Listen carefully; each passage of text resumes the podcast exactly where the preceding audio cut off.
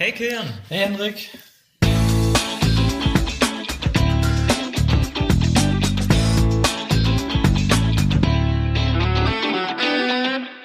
Ähm, wir sitzen gerade auf der auf dem Mobile Camp im ASCII, haben uns eingeschlossen. Das ist so eine Konferenz, die findet jedes Jahr statt bei uns in der Fakultät Informatik. ist eigentlich ziemlich witzig. Ja, hier laufen, ich glaube, ich komme eigentlich immer bloß wegen der Community-Arbeit hierher, also Leute kennenlernen und schauen, was, was so geht. Viele Leute sind hier? So 150? Ja. 200? Nee. Ganz, ganz viel so App- und Webentwickler. Und Marketing und Anwälte dieses Jahr sogar ein paar mit. Anwälte. Ein paar an, ganzes Team Anwälte sind, glaube ich, mit Sponsoren. Teamanwälte, muss ich Angst haben? nee, die sind nicht, äh, die sind als, als Freunde hier. Okay. We come in peace, sozusagen. Das haben sie nicht gesagt, aber ich gehe davon aus. Hast du dir ein paar Vorträge reingezogen? Äh, auf jeden Fall. Äh, ein paar verschiedene. Du sagst gerade irgendwas von wegen Paperless Live? Äh, die Idee ist, äh, papierfrei zu leben, genau. Da habe ich mich gerade mit reingesetzt, weil ich das generell auch schon äh, seit äh, quasi äh, Jahren mache und äh, beibehalten möchte und wollte einfach mal ein bisschen Input abholen, was für Tools andere so nutzen und wie die das eben vorantreiben.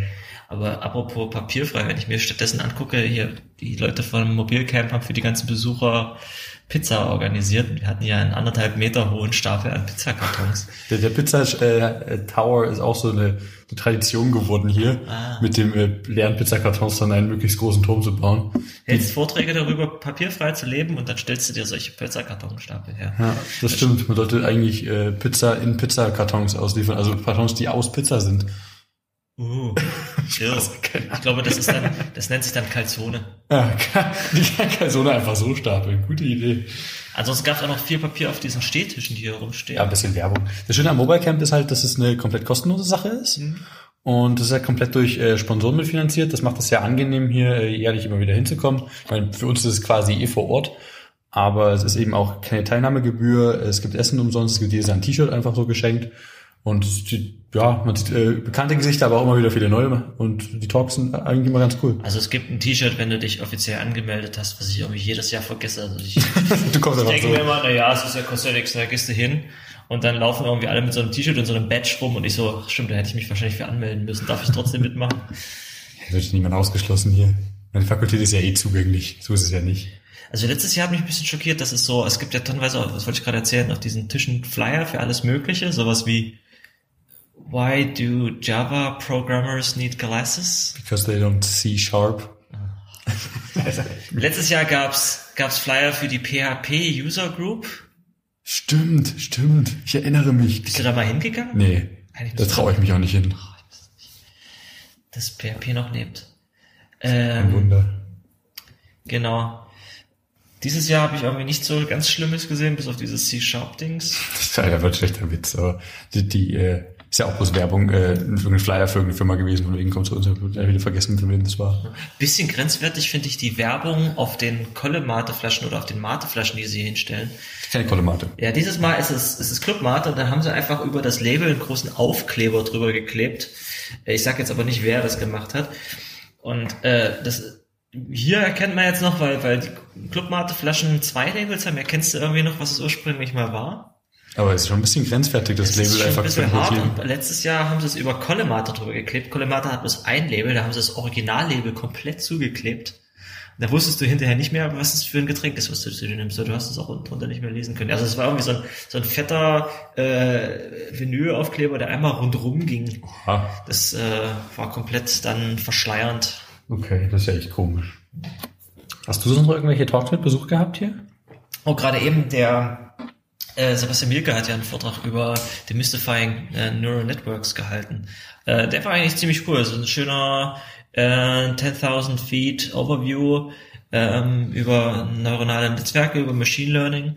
Ähm, war eigentlich, fand ich, fand ich ziemlich gut aufgearbeitet, gerade für Leute, die noch nie reinge äh, reingeguckt haben. An einer Stelle hat er sich so ein bisschen hinreißen lassen, zu sagen, oh, dafür habe ich jetzt gerade keine Folie, ich mache mal fix was an der Tafel. Und dann hat er sich irgendwie fünf Minuten an der Tafel mit irgendwelcher, mit irgendwelchen Ableitungen äh, hingehalten. Das hat dann wahrscheinlich nochmal so für ein paar Gena gesorgt und die Leute so ein bisschen abgeschreckt. Aber so allein für den Überblick, warum macht man ähm, neuronale Netze? Was sind da, was ist ein Layer bei sowas? Äh, was ist Backpropagation? Was ist ein Feature? Ähm, ist eigentlich schon ein schöner Einstieg gewesen für Leute, die gerade erst damit anfangen und noch nie was davon gehört haben. Finde ich auch. Es war nett äh, generell mal als, als jemand, der der weniger Erfahrung auf dem Gebiet hat. Äh, fand ich das sehr angenehm, äh, den Overview zu hören, dass es eigentlich äh, kein creepy Kram ist und alles simpelste, einfachste Mathematik, bloß halt stark abstrahiert und weitergeführt. Es war nett zu hören. Genau.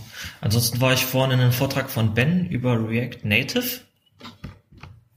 Das war auch mal ganz spannend, weil ich gerade überlege, dieses kleine Webspiel, was ich irgendwie vor fünf Jahren mal gebaut habe, mit CoffeeScript, äh, mal auf modernere Beine zu stellen und irgendwie mein Make-File und meine Git-Submodule durch anständige ähm, NPM bzw. Yarn-Dependencies zu ersetzen und das irgendwie mal in TypeScript zu portieren. Na, ich glaube, das werde ich nicht machen. Aber da bin ich halt gerade auf der Suche nach einem, nach einem Framework, in das ich das einbetten kann. Da habe ich überlegt, ob ich entweder Angular oder oder React nehme, aber ich bin da überhaupt kein Webentwickler, dementsprechend React sieht schon ein bisschen schöner aus. Aber er hat einen Vortrag über React Native gehalten. Was mir in dem Zusammenhang dann aufgefallen ist, ist, dass es nicht nur React und React Native sondern gibt, sondern auch noch React Native Web. Ich kann mir das noch nicht wirklich was drunter vorstellen. Also ich schreibe da JavaScript um keine native UI, sondern um noch mehr JavaScript abzubilden. Im Endeffekt ist React ist ein Web-Framework, mit dem baust du, dem beschreibst du halt Reactive, dein, also äh, ja, Functional Reactive Programming, äh, deine Oberfläche. Die Leute von Facebook haben sich irgendwann gedacht, äh, gut, damit bauen wir jetzt einfach native Anwendungen und haben dann noch ein bisschen Wrapper und Übersetzungscode umgebaut. Dann konnte man plötzlich mit einem sehr ähnlichen Framework ähm, native Anwendung für iOS und Android bauen. Und irgendwann haben sich die Leute gedacht, naja, eigentlich ist es ganz schön, wie, wie du in React Native deine, Webs, deine Apps beschreibst. Du schreibst dann nämlich äh, keine HTML-Tags mehr dazwischen, sondern sowas wie Button und Text und äh, wesentlich abstraktere Sachen. Hm, das möchte ich jetzt eigentlich auch im Web machen. Dementsprechend gibt es React Native Web. Interessant. Du kannst also Web-Apps mit React und React Native Web schreiben, was ein bisschen abgefahren ist. Aber ich habe mich nicht, nicht intensiver damit beschäftigt. Also die Technologie an sich auf der nativen Seite finde ich interessant, weil viele Leute wollen halt JavaScript schreiben. Ich persönlich will es nicht, aber viele wollen das, weil es äh, sehr angenehm ist für die. Und äh, das Problem, das man halt wirklich immer hatte, ist die, die ekelhafte Web-UI. Und das spürt man halt auch wirklich, wenn man eine App vor sich hat, die halt nicht nativ ist. Ja. Und native UI fühlt sich so bedeutend viel angenehmer, flüssiger und sauberer an. Das macht einen riesen Unterschied. Aber JavaScript für UI-Entwicklung ist eigentlich naheliegend. Erstens, es wurde dafür erfunden. Hm, quasi, ja. Quasi. Dieses ganze reaktive, äh, Event-Loop-basierte äh, Konzept ist auch für für UI-Entwicklung extrem naheliegend, weil du ja nie genau weißt, was der Nutzer als nächstes macht. Also hast du keine linearen Abläufe, also musst du auf Events reagieren. Das, das stimmt. Andere UI-Frameworks, die schon älter sind und vorher nicht auf JavaScript basiert haben, bauen plötzlich ähnliche Konzepte ein. Ich habe ja letztens äh, von, äh, fangen wir mal an mit, mit sowas wie Qt, die plötzlich äh, ihre eigene JavaScript-artige Sprache erfinden, um ähnliche User Interfaces zu bauen. Und dann gibt's neuere Frameworks, wie zum Beispiel Realm, was auch auf, ähm, auf Futures und auf Events basiert und äh, versucht möglichst reaktiv. Das ist natürlich an, an Elm dann angelegt. Ne? Ah, daher der Name, okay. Daher der Name. Ja, das war Tag zwei. Gestern waren auch ein paar coole Vorträge. Ähm, ich saß in einem über Reverse Engineering iOS Apps. Wer hat den denn gehalten? Ich glaube, das warst du. ja, war ziemlich gut. Hat, hat Spaß gemacht. Ich wollte ja schon, ich bin das vierte Mal jetzt hier auf Mobile Camp und wollte mal ein bisschen was über was quatschen, was mir auch mal mit dem Herzen liegt, was ich zumindest Spaß mit habe. Und habe mal das Thema Reverse Engineering iOS Apps aufgegriffen und habe da mal auch kurz demonstriert, was ich da so machen kann, was wir mir für Möglichkeiten bieten. Habe leider das spannendste Thema auslassen müssen aus äh, Tech-Gründen und habe erstmal bloß gezeigt, wie man äh, seine App oder eine fremde App eher man in the middle und da Daten einschiebt und dann äh, auch mal, äh, wie man auf einem gejailbreakten Gerät sich mit einem REPL in die App reinsetzen kann und da random Code injecten kann und ausführen kann. Das geht aber hauptsächlich, weil die ähm, weil diese Runtime von Objective-C auf Nachrichten basiert, die ich abfangen kann. Ja, okay. Ich weiß nicht, also das ist natürlich die, die Architektur, die das an der Stelle wirklich erlaubt. Wenn wir irgendwann mal äh, das komplett umkrempeln und anders machen, dann geht es wahrscheinlich nicht mehr so einfach, aber es gibt immer Wege, sowas zu tun. Also Code Injection klappt immer, halt manchmal ein bisschen anders vom Ansatz her, aber. Naja, hier war es ja so, dass du tatsächlich die originalen Namen von den Methoden und Objekten wieder verwenden konntest, oder? Das stimmt, ja. Das ist ja, wird das so ähnlich noch funktionieren, wenn deine Anwendung dann komplett in Swift geschrieben ist? Da würde es doch wahrscheinlich also wegkompiliert. Das hängt natürlich davon ab, was der Compiler damit tut. Also warte mal, wenn ich jetzt, würde es das heißen, dass wenn ich Strings auf eine Objekt, äh, auf eine iOS-App, die in, Obje in Objective-C geschrieben ist, äh, schmeiße, dass ich dann die ganzen Methoden und Funktionsnamen und Objektnamen noch sehe? Du, das wäre recht spannend. Das, äh, ich werde diesen, ich habe den Talk äh, quasi leider äh, am Vortag vorbereitet. Ja, du hast den, du hast dich nicht an die Regeln aus dem letzten Bike-Chat gehalten. Don't pre-apologize for a lack of Ja, ich habe das auch natürlich mit gesagt im Talk. Ich werde diesen Talk aber nochmal halten mit bedeutend besserer Vorbereitung beim nächsten Cocoheads äh, Meetup. Da wird er dann noch aufgezeichnet, oder? Da wird er, äh, also der, der Alex Witkowski von den Developers, wo äh, der Talk wahrscheinlich gehalten wird, meinte er auch, er will ihn sogar live streamen. oh, der, läuft ja auch von auch um mich sehen. Von Genau, genau. steht da. stimmt. Ähm, das wäre ganz cool, die Aufzeichnung zumindest davon hart zu haben, äh, im Nachhinein uns auch mal irgendwo mit äh, zu posten, aber ähm, ich werde mich auch da mal ein bisschen mehr auseinandersetzen. Ich habe, äh, muss ich gestehen, von manchen, die äh, der gerade tiefergehenden Dinge nicht ganz so viel Ahnung. Wo ich äh, mehr Ahnung von habe, ist wirklich der, der Man-in-the-Middle-Attack-Teil, weil das auch einfach äh, mega viel Spaß macht und super, super einfach ist. Aber so Live-Debugging ist eigentlich super geil. Ich, das, das ist eigentlich Vor allem, wenn du was kaputt machen kannst. Der Hauptgrund, warum ich schon noch gerne Sachen in JavaScript äh, vor mir habe. Ich habe jetzt äh, auf Arbeit sollte ich mich mal eine Codebase von Kollegen aus aus den USA einlesen und das mal durchspielen und das macht viel mehr Spaß, wenn du wenn du dich da durchdebuggst und da irgendwie an irgendeiner Stelle einfach mal sagst, okay, ab hier möchte ich jetzt mal live weiter hacken können und, und Sachen bearbeiten können, um zu sehen, was passiert. Das geht an solchen Stellen wesentlich schöner, als wenn du eine Anwendung hast, die in einer kompletten nativen Sprache geschrieben ist. Ne? Sobald du irgendwie was in C++, Rust, Swift hast, ich weiß nicht, wie es in Swift ist, aber bei den anderen Sprachen kannst du ja nicht mal eben sagen, da kannst du dich zwar mit dem Compiler an einer bestimmten Stelle setzen, aber da kannst du nicht mit den gleichen Mitteln von der ursprünglichen Sprache ähm, Ja, da drin live weiterarbeiten. Das ist nicht so, als ob ich äh, in dem, in dem im GDB oder im LLDB dann plötzlich eine Rust-Funktion aufrufen kann. So, oder? Aber das ist so der, der Hauptunterschied doch zwischen jetzt hier, äh, wo wir uns bewegen, zwischen kompiliert und interpretiert, oder? Ja, ja, eben. Also ich habe noch quasi den Source zur Hand und muss da ich noch. Informationen. Ich glaube, ich habe gerade was Falsches gesagt, also ich hoffe nicht. Aber vielleicht können Debugger das sogar und ich kann das zu wenig. ich muss sagen, Debuggen drücke Ja, ich wir mich bewegen uns eh wieder im gefährlichen Halbwissenbereich. Ja, wir, warum heißt, heißt der Podcast eigentlich nicht gefährliches Halbwissen? Sollten wir generell mal umbenennen. Nee, äh, machen wir mal lieber nicht, weil wir haben gerade für 60 Euro Akronymisierpunkt.bar gekauft. Domain war erstaunlich teuer.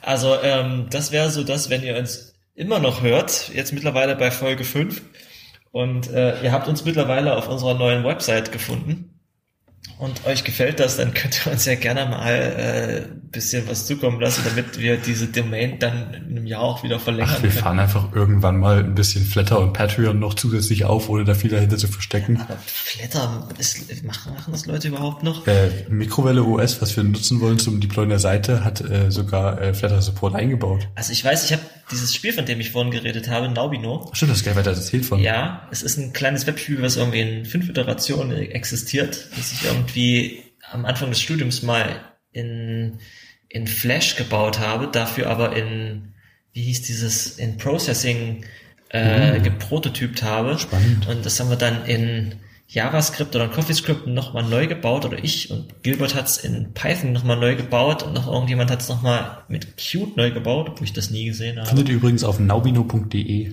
Und da wollte ich gerade sagen, da habe ich mir so einen Flatter-Knopf hingesetzt. Hat da schon mal jemand drauf gedrückt? Da hat schon mal jemand drauf gedrückt. Guck mal, da steht eins.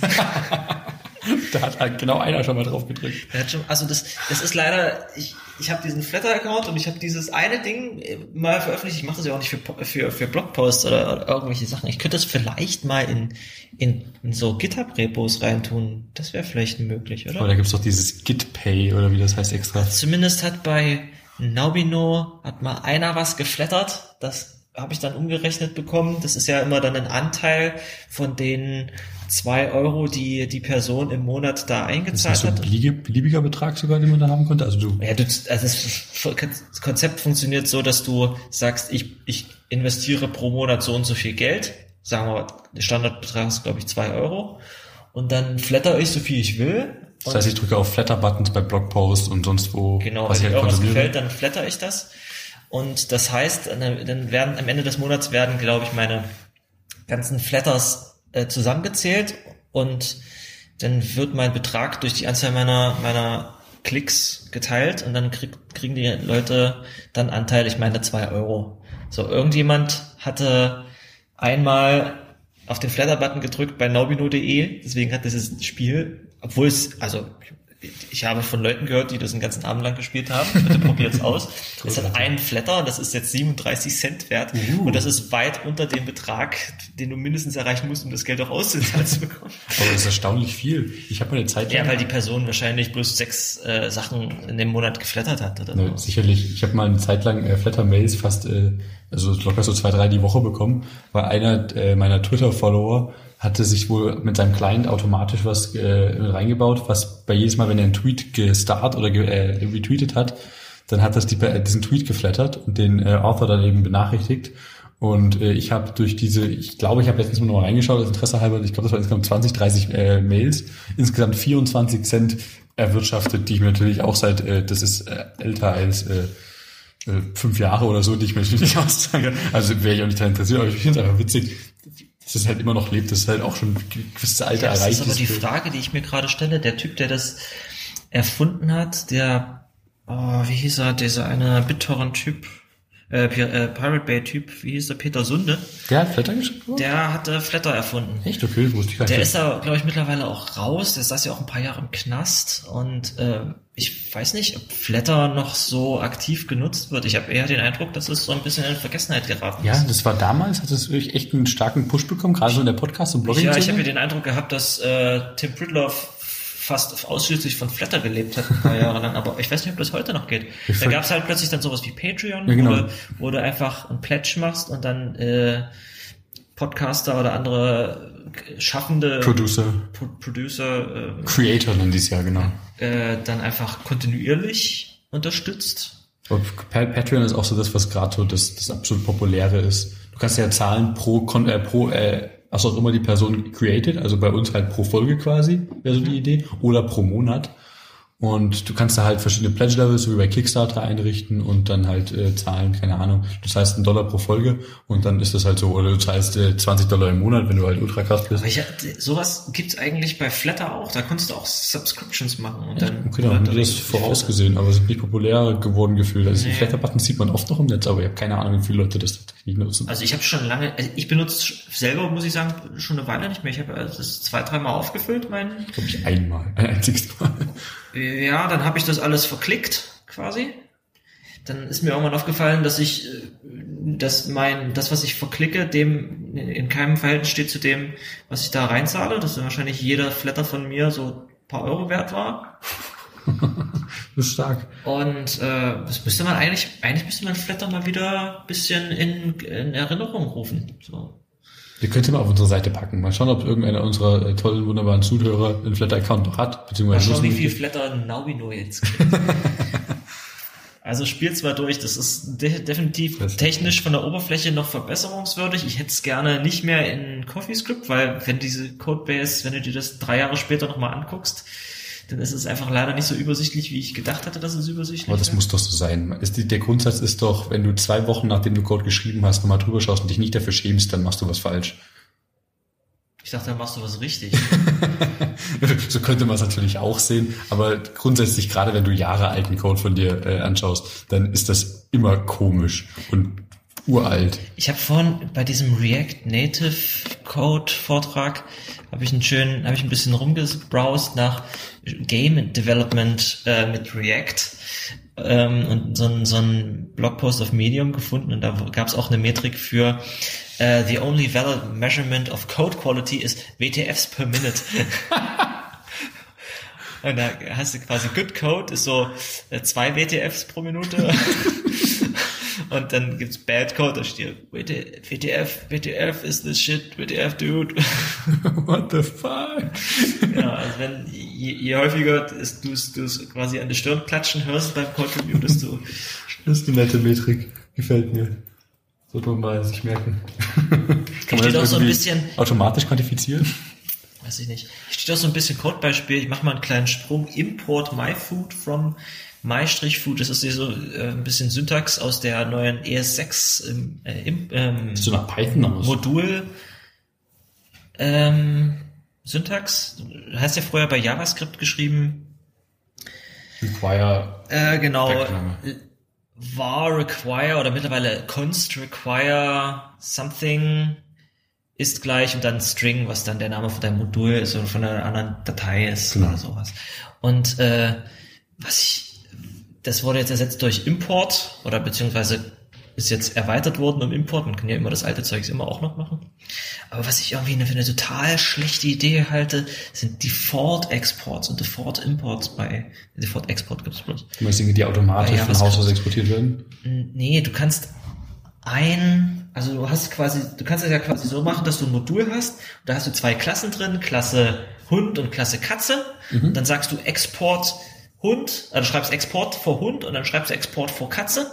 Und jemand anders, der deine Modul, Haustiere, importiert, sagt dann Import und dann Curly Braces fürs Destructuring Hund, Katze from Haustiere. Ah, der muss halt wissen, was du alles exportest.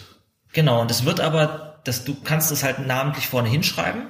Und das Schöne an dieser Klammersyntax ist, dass durch das Destructuring wird halt noch validiert, dass das wirklich die gleichen Namen hat. Bei Default Imports kannst du sagen, ich schreibe Default Export vor irgendwas davor. Und dann kann jemand anders hingehen und sagen, Import irgendwas from Haustiere. Dann kriegt er halt diesen Default Export. Dann muss ich den richtigen Identifier natürlich geben. Nein. Das heißt Ach dann, so? das heißt dann so. du kannst dann hinschreiben, import something from Haustiere und was auch immer das, das äh, Default Export von Haustiere ist, heißt dann bei mir something. Okay, das Und das ist mir schon beim, beim Lesen von Codebasen tierisch auf die Füße gefallen, weil ich mich gewundert habe, hä, was, das ist doch das und der benutzt das, aber hier heißt es so. Ach, das ist das Default Import, äh, Default Export und die haben einen anderen Namen angegeben oder einen slightly anderen Namen und ich wundere dich, warum das gleiche Ding an drei Stellen unterschiedlich heißt. Okay, das, Das war ist- eindeutig ein Code-Smell dann, oder? Das ist ein ganz schönes Anti-Pattern. Also ich, ich, ich weiß nicht, was die Leute sich bei Default Exports gedacht haben, aber es ist, ich, es wird eigentlich nur, es führt eigentlich nur zu solchen Sachen. So, das ist ein bisschen convenient, aber eigentlich führt es hauptsächlich dazu, dass du äh, Module importierst, die woanders dann anders heißen und das macht es sehr schlecht lesbar. Oder guck mal, da läuft äh, Mr. Buckman läuft da draußen wieder rum. Gar kein Thema, Schweife. Ja, wir, wir sitzen hier hinter der Fensterscheibe vom ASCII, haben uns eingeschlossen, haben einen On-Air-Zettel an die Scheibe geklebt und beobachten jetzt so ein bisschen, ein bisschen die Leute. Wir hatten doch, glaube ich, schon mal drüber geredet, dass, dass so Nerds in bestimmte Kategorien fallen. Das ist, Ich glaube, das war unsere Nullnummer, ja. ja, dass auf dem Kongress Leute rumlaufen, wo du denkst, ach, das ist der, aber so, und das ist keine Ahnung. Auf dem letzten Kongress äh, ist mir übelst einer aufgefallen, den ich mehrmals gesehen habe, der, der sah aus wie Steiger, bloß in groß. Aber übelst, also so, so, dass ich den schon am Anfang das erste Mal fast gegrüßt hätte und jedes Mal, wenn ich ihn im Augenwinkel gesehen habe, habe ich mir gedacht, ach Mensch, ach nee, dann doch nicht. Und hier läuft einer rum, der sieht aus wie einer der Charaktere aus äh, Silicon Valley. Oh ja, du darfst bitte nichts drüber erzählen. Ich habe die neue Folge immer noch nicht geguckt. Uh, mach das, bitte. Es geht großartig weiter. Also es gibt eine neue Folge Silicon Valley. Es gibt eine neue Folge Rick and Morty, aber da die zweite, die Staffel geht noch nicht offiziell weiter, oder? Ich, ich glaube nicht. Also die, die Folge kam ja raus äh, am 1. April quasi, aber seitdem halt auch nichts weiter. Ich glaube, die haben bis eine Folge gedumpt im Internet, aber Sowas. noch weit mehr ist nichts passiert seitdem. Ähm, Apropos Rick and Morty, du hast da was Schönes entdeckt, was du... ja, ich habe gestern mal, nachdem wir uns über Zeugs unterhalten haben, saßen wir hier und überlegt, dass ich doch gerne einen Fidget Cube hätte. Oh, Und dann war ich auf, auf, auf äh, Amazon und habe einfach mal so einen Stoß Fidget Cubes bestellt für Leute. Die kosten je nachdem, wo du das bestellst, zwei Euro. Und dann ist mir irgendwie eine Seite eingefallen, dann hat mich irgendwas weitergeleitet auf ThinkGeek und dann ist mir, da gab's lustigen Scheiß. Und dann ist mir die Seite This is why I'm broke wieder eingefallen. This is why I'm broke ist echt eine herrliche Auflistung von Scheiß, den man kaufen kann. Ich will gar nicht draufgehen. Ich bin sehr anfällig, mir Scheiße Ich zu bestellen. glaube, ich glaube, ich hätte dir davon nicht erzählen sollen. Aber da gab's äh, also Autovervollständigung von Seiten, die mit this anfangen. Das ist immer nicht... Scheiße. This will gebe- us. ich This is net neutrality. Ich gebe, ich gebe hier in meinem Browser this ein und kriege irgendwas vervollständigt. Das ist es nicht. This weak in Rust. Nein, this is. Und dann kommt this is net neutrality. Okay, this is why I'm broke. .com. .com. Da war erstaunlich viel not safe for work dabei. Aber ganz, ganz oben ist äh, Ganz oben ein Plumbus. richtig, richtig geil. Das müssen wir noch verlinken. wir verlinken auch die Rick and Morty Szene nochmal, falls sie jemand vergessen haben sollte. Das Die, wird, so, die läuft dir da quasi im Hintergrund. Also du kannst dir für 50 Dollar kannst du einen Plumbus bestellen. das war so ein herrlicher Schrottartikel, Ja, der äh, schon in Rick and Morty ein, ein beworbener Schrottartikel war. Also, nee, nee, das ist da ein ganz normales Haushaltsgerät. Also, Äh, mhm. da, da hing das ja in, in der Küche an so einem Halter, an so einem Plumbus-Halter. Ne? Aber ich meine, hier gibt's schöne Sachen, sowas wie die NES Classic Mini, ne? Dieses, diese Neuauflage von dem Ding. Aber die haben sie wieder eingestellt. Die haben sie wieder eingestellt. Ja, die wollten damit bloß alte Hardware loswerden. Echt jetzt? ja, das ist tatsächlich die gängige Theorie. Das Ding war kurz äh, verkauft und äh, es war wirklich so eine Idee äh, auf Hacker News, dass die das bloß kurz äh, aufgefahren haben, damit die von einem ihrer Parts Manufacturer richtig äh, Menge an End-of-Life-Hardware äh, loswerden konnten an, für den Partskram. Und das haben sie jetzt komplett aufgebraucht. Das weil die Nachfrage verständlicherweise gigantisch war. Und das Ja, haben ja. sie wieder eingestampft. Also das Projekt ist vorbei. Ach, schade, ich dachte, ich war da kurz davor, mir eine zu holen. Die hat auch bloß 75 äh, Euro gekostet. Aber das ist ja wirklich quasi ein Pi da drin, wo ein Emulator drauf läuft. Es geht halt um die Hülle eher. Also bei Golem haben sie es getestet. Das Ding ist von der Performance ja an manchen Stellen ein bisschen der alten NES hinterher gewesen, weil es halt Echt hinterher. Ja, ja. Also manchmal war es ein bisschen laggy. Das ist doch eine NES. Die, ich meine, das emuliert man doch heutzutage richtig sauber weg. Ja, aber wenn es bloß, wenn es, wenn es auf einem Pi läuft, keine Ahnung, wenn es nicht 100 Pro drauf optimiert ist. Aber ich gehe mal hier ein paar Sachen durch. Also ein paar sind sinnvoll. Es gibt hier zum Beispiel Vintage World Map äh, äh, Wallpaper. Sieht schick aus. Dann gibt es dann In Anführungsstrichen sinnvoll. Sieht schick aus. Ja, es ist, das ist schon was, wo man sich denken könnte, ja, ist irgendwie schick und geschmackvoll meinetwegen. Ja. Oder so ein Bad Fan, das ist einfach so ein Teil, was sie unter die De Bettdecke pustet. Ah, Luft. Oder halt Lüfte. Fidget Cubes. Und dann gibt's aber auch so richtig bescheuerten Mist, wo du dir denkst, what? Penis-shaped Lipstick. Klar, braucht, braucht man auch daheim. Dragon Sex Cannon. Es ist halt das Internet. Ein Buch Diseases Caused by Masturbation. Das, das, hier, das hier sieht eigentlich fast putzig aus, bis du es zu Ende liest. Foxtail Buttplug. Ja klar, willkommen, willkommen im Internet, Henrik. Das ist jetzt ist nicht groß was Neues, das ist äh, vorhanden. Aber das, das, ich meine bloß, mich hat's gewundert, dass hier so viel sexuelles Zeugs dabei ist. Was ein bisschen fies ist, ist Annoying Sound Torture Device. Das ist so ein kleines Ding, das hat die Größe von einem, von einem Fidget Cube und das Bild zeigt, wie jemand das jemand anders unter den Tisch klebt. Und das ist wahrscheinlich irgendwas, was einfach bloß Ja, hochfrequent fiebt. Hin und wieder mal. Der Klassiker ist ja so ein Ding, dass du dann in deinem Office äh, unter die Deckenpanels halt so, irgend so ein Ding drauflegst und dann deine Kollegen äh, somit äh, richtig fertig machst. Aber es gibt halt, also es gibt so viel wunderschönen Scheiß, den man im Internet bestellen kann. Ich glaube, du willst gerade noch äh, dein Lieblingsteil vorstellen. Embarrassing Prank Shipping Box. Einfach bloß eine, eine, eine Shipping Box für andere Sachen. Vielleicht stellst du es auch irgendwie einem Nachbarn vor die Tür, ich weiß es nicht. Und da steht bigassdildos.com drauf. Schön. Oh, das erinnert mich an diese Seite, die es vor kurzem nochmal gab, äh, shiphyoureniemiesglitter.com, wo du selbst Leuten, die du nicht magst, so eine Kiste, also eine, so eine Röhre Glitzer bestellen konntest und dann haben die dann auf, ausgepackt und Glitzer verteilt und niemand mag Glitzer auf seinem Tisch, du kriegst halt nicht mehr weg. Ja, stimmt, das Zeugs, das kriegst du einfach nicht mehr. Das ist so ganz klein gefrieseltes äh, Kunststoff, Glitzerfolie, Glitzer glaube halt, ich. ja. Das ist statisch, das kriegst du wirklich nirgendwo mehr runter. Da musst du wahrscheinlich mit so einer Fusselrolle drüber gehen. Noch schlimmer war eine Alternativseite, die hat das Ganze verpackt in einer Röhre, die dann mit spring-loaded war. Das heißt, jemand, wo sie aufgemacht hat, kam der Glitzer sogar rausgeschossen. Das war einfach nur richtig assi. Also, Aber, aber hier ist was zum Beispiel, da habe ich neulich erst drüber nachgedacht, dass ich das gerne hätte. Das könnte man fast bestellen. You suck at parking Business Cards. was Leuten unter die äh, äh, Scheibenwischer klemmst. Ja, ich hätte, also Business Card ist ja, wenn es einem so eine Karte irgendwo hinklemmst, ist ja noch nett. Ich hätte das ja gerne als Sticker gehabt, dass ich den Leuten das direkt auf die Windschutzscheibe kleben kann oder so. das hat doch nicht. Es gibt ja, es gibt ja so Twitter-Accounts von so radikalen Fahrradfahrern, denen ich sehr gerne folge.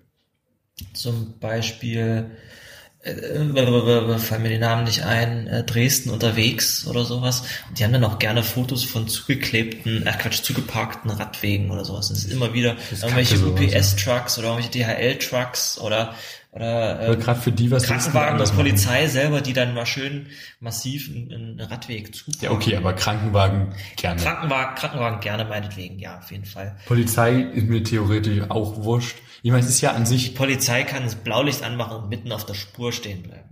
vielleicht wollen sie die Straße aber trotzdem durchgängig lassen. Auch als, ich habe ich hab mal zwei Monate bei DHL als, als Zulieferer gearbeitet. So. Äh, es ist ein Nebenjob, da dachte ich, ich brauche ein bisschen Geld und also ich brauchte auch ein bisschen Geld. Und äh, DHL zahlt tatsächlich nicht ganz bescheuert und hat auch menschliche Arbeitsbedingungen, zumindest da, wo ich gearbeitet habe. Aber ich meine, wo soll ich mich denn hinstellen als DHL-Fahrer? Die, die Straße ist halt nur so breit, ich kann den Gehweg komplett zuparken, solange der halt zugänglich ist.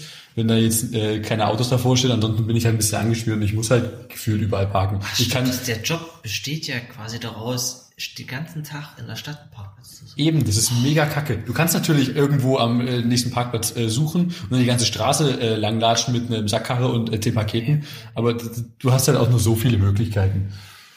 Ich bin als Radfahrer gerne lieber ein bisschen äh, freizügiger und äh, rechne das den Leuten nicht an, solange jetzt nicht irgendjemand daherkommt und sich wirklich einfach äh, zu faul ist, auf den Parkplatz zu nehmen und mitten auf den Radstreifen stellt. Das finde ich natürlich ekelhaft, äh, ekelhaft, aber ansonsten kann ich genauso gut als Radfahrer auch äh, ausweichen. Na, wenn du hier drüben zum Beispiel die Nütnitzer Straße von dieser großen Ecke Bergstraße herkommst, wo du an den ganzen Instituten vorbeifährst hier, ähm, da, da ist der Radweg ist vier Meter breit, die Hälfte davon ist rot.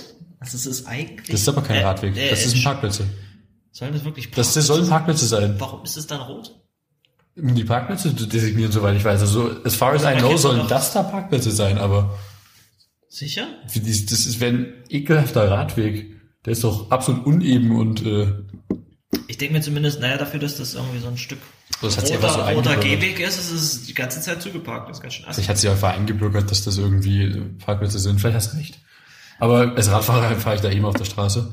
Hm. Ich habe noch nie Probleme gehabt, äh, auf der Straße Fahrer zu fahren. Natürlich gibt es Nee. Leute, die haben da Probleme und ich natürlich ist das mega scheiße, wenn man da ständig Probleme hat.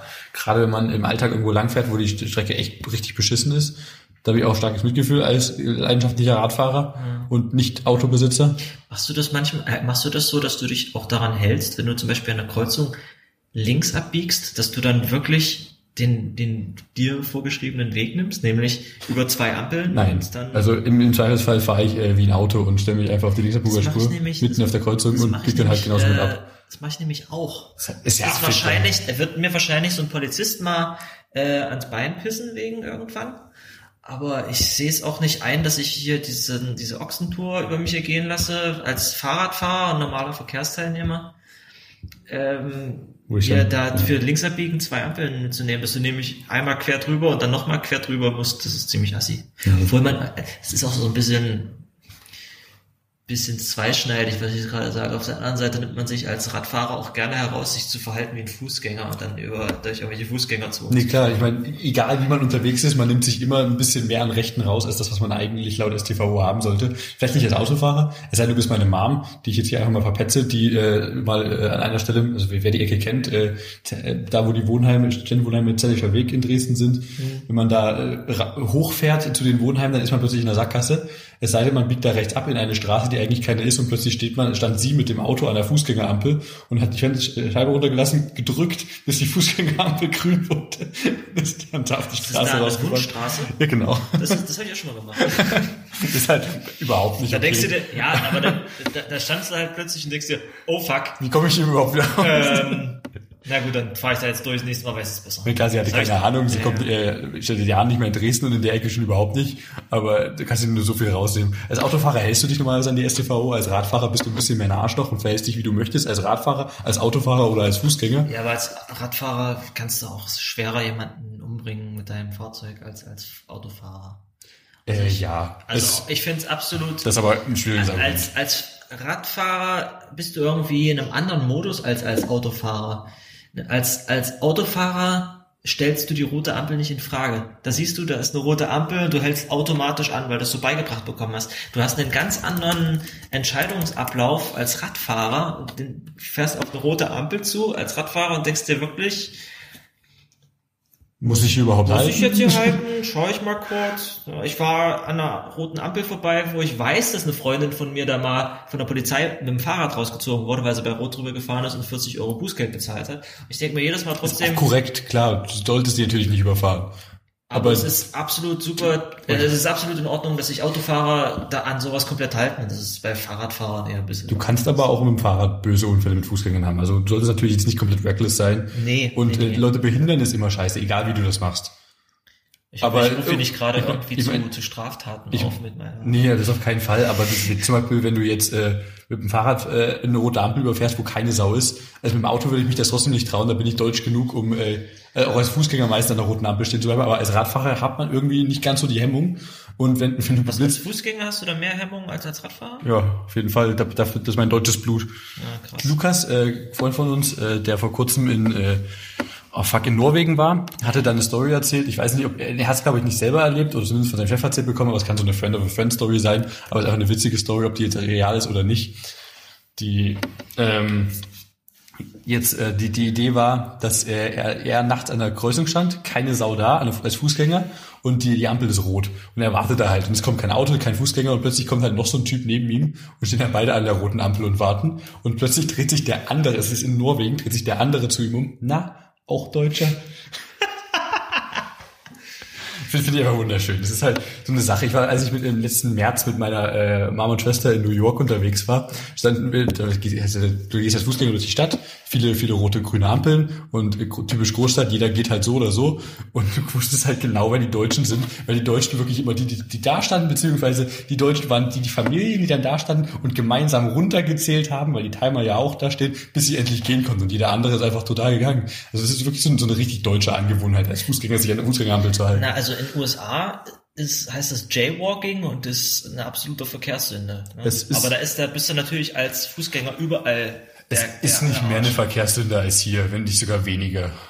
Findest du, ja? Es wird, nicht, wenn man einen besseren Begriff dafür hat, Jaywalking bezeichne ich zwar eher so als das, was hier zu der Lande genauso blöd ist, nämlich quer über die Kreuzung laufen als Fußgänger, anstatt sich an die Fußgängerampeln zu halten und quasi zwei mitzunehmen, wenn du einmal diagonal rüberlatschst.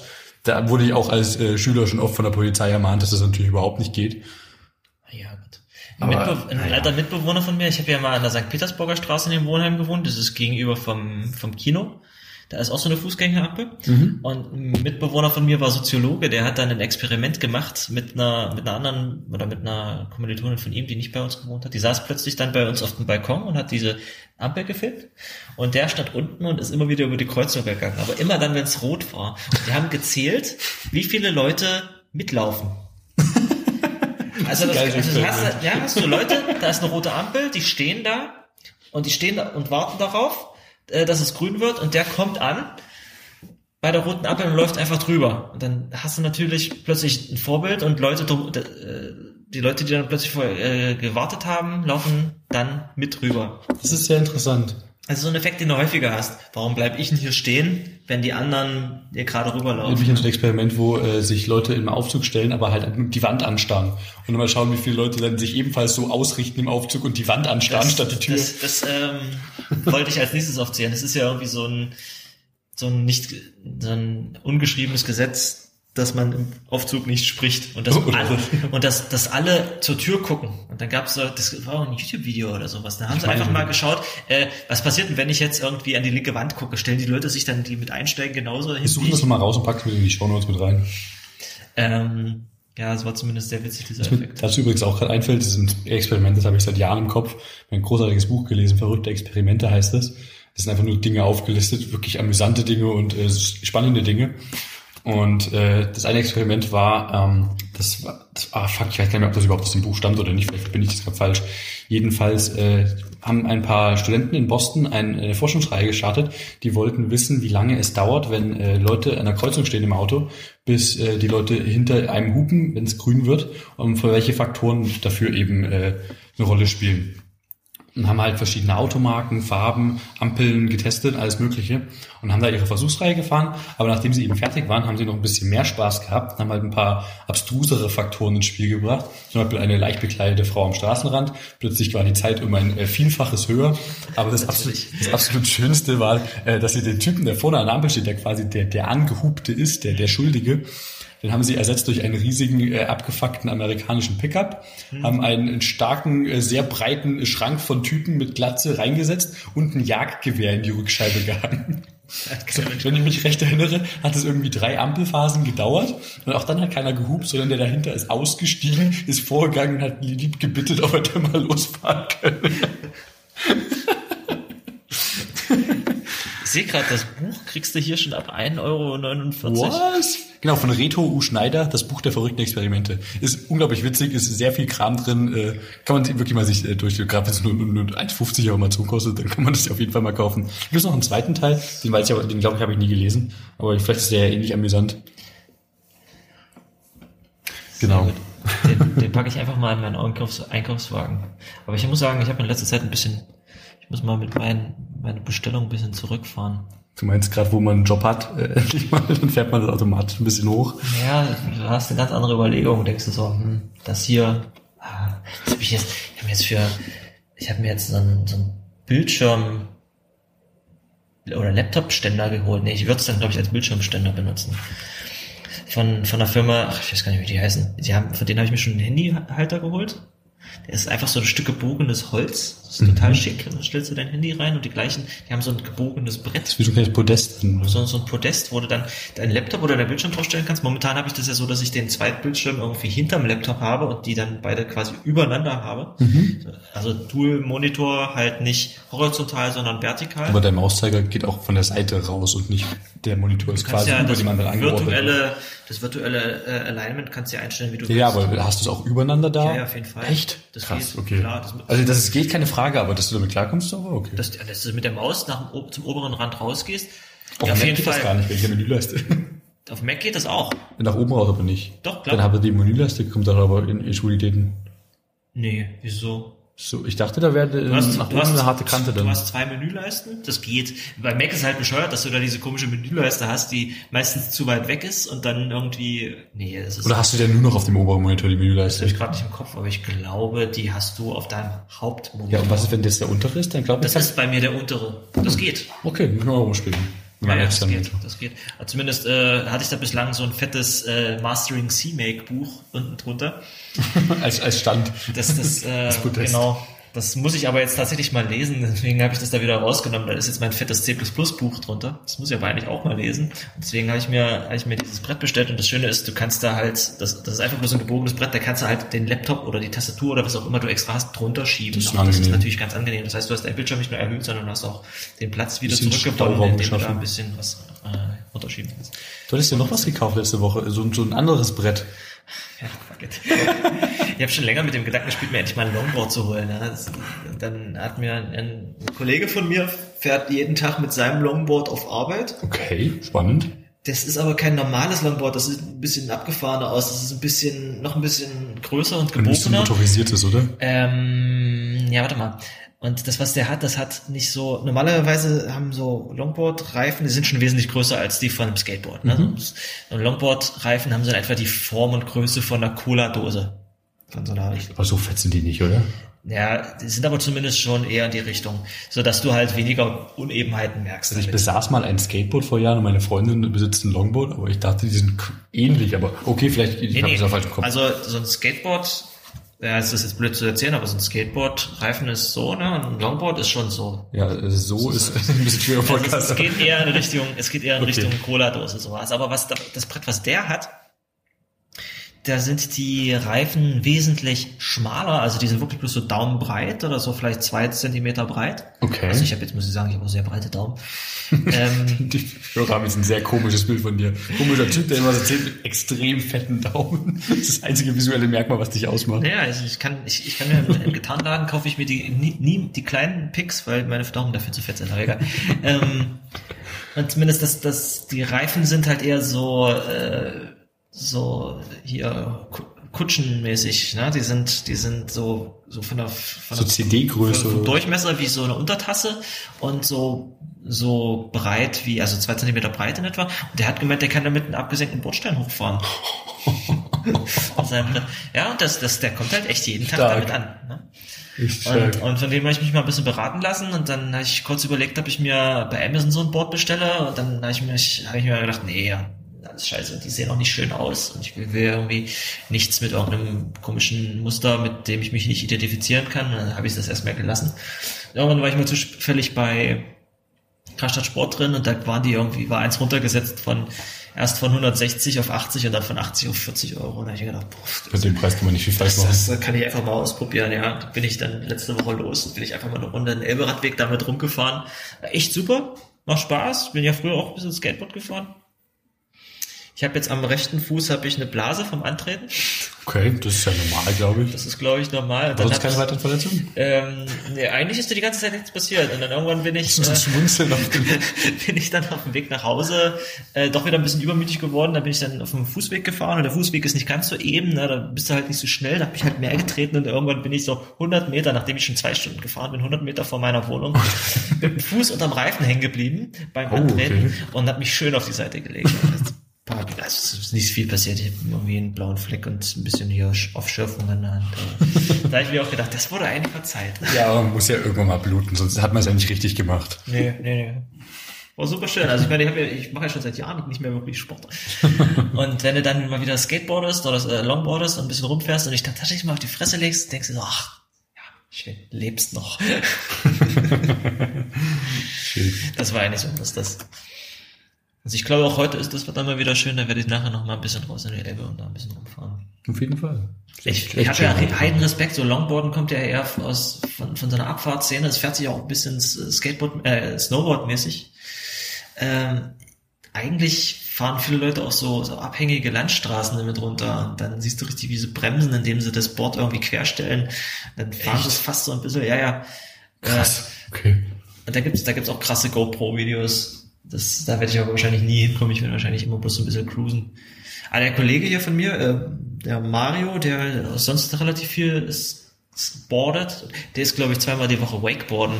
In dieser Uh. Wakeboard-Anlage hier in Dresden. Uh, da habe ich mal gegrillt an dem See. Also, ich dachte, da warst du schon mal Wakeboarden. Wakeboarden war ich leider noch nie. Ich war noch nie surfen, noch nie Wakeboarden, das wollte ich weiß unbedingt mal machen. Das können wir eigentlich diesen Sommer mal machen.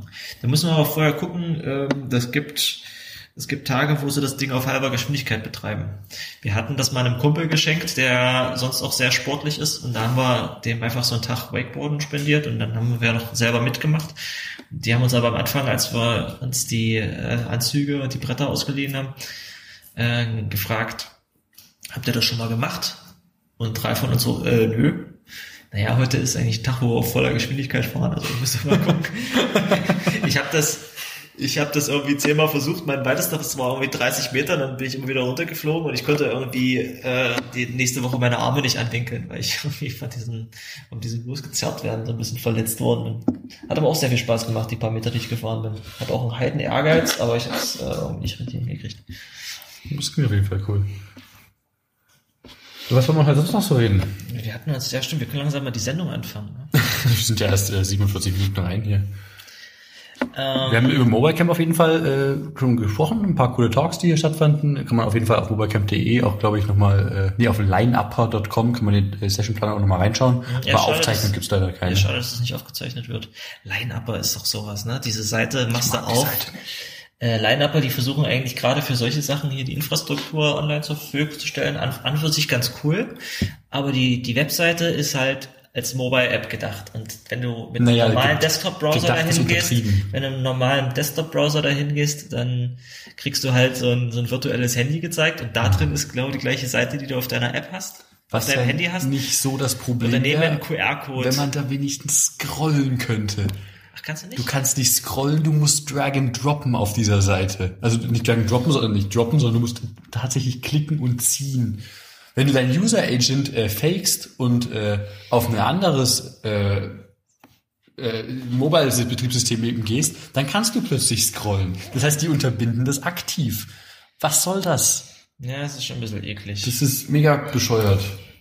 Das gefällt mir einfach überhaupt nicht. Gerade als ich die Seite aufgemacht habe, habe ich gemerkt, dass ich es noch, ähm, dass ich noch äh, das von 2016 in meiner History hatte. Lineupper.com. Slash mobilecamp slash mobilecamp minus 2017. Ja, und das letzte war einfach slash mobilecamp slash 2016. Also prinzipiell ist die Idee ja cool, äh, so einen Plan zu haben für Kram, aber ich finde das ekelhaft, dass sie halt aktiv den Desktop-Client unterbinden. Du kannst scrollen. Ich kann scrollen, aber ich scroll halt mit der gesamten Seite rundrum auch noch gleichzeitig. Das ist ein bisschen bekloppt. Okay, ich kann auf dem Mac nicht scrollen tatsächlich. Also Safari kriegt es nicht gebacken.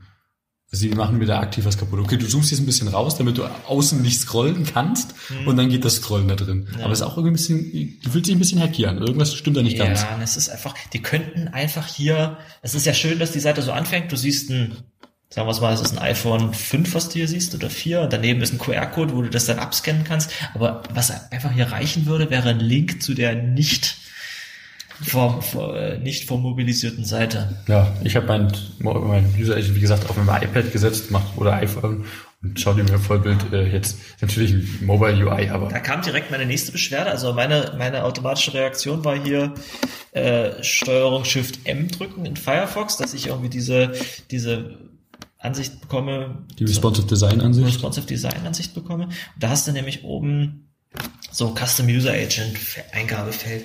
Und ganz ehrlich, warum muss ich mir den jetzt selber ausdenken? Äh, Safari hat einen Dropdown dafür. ja, eben. Du kannst natürlich eintragen, was du möchtest.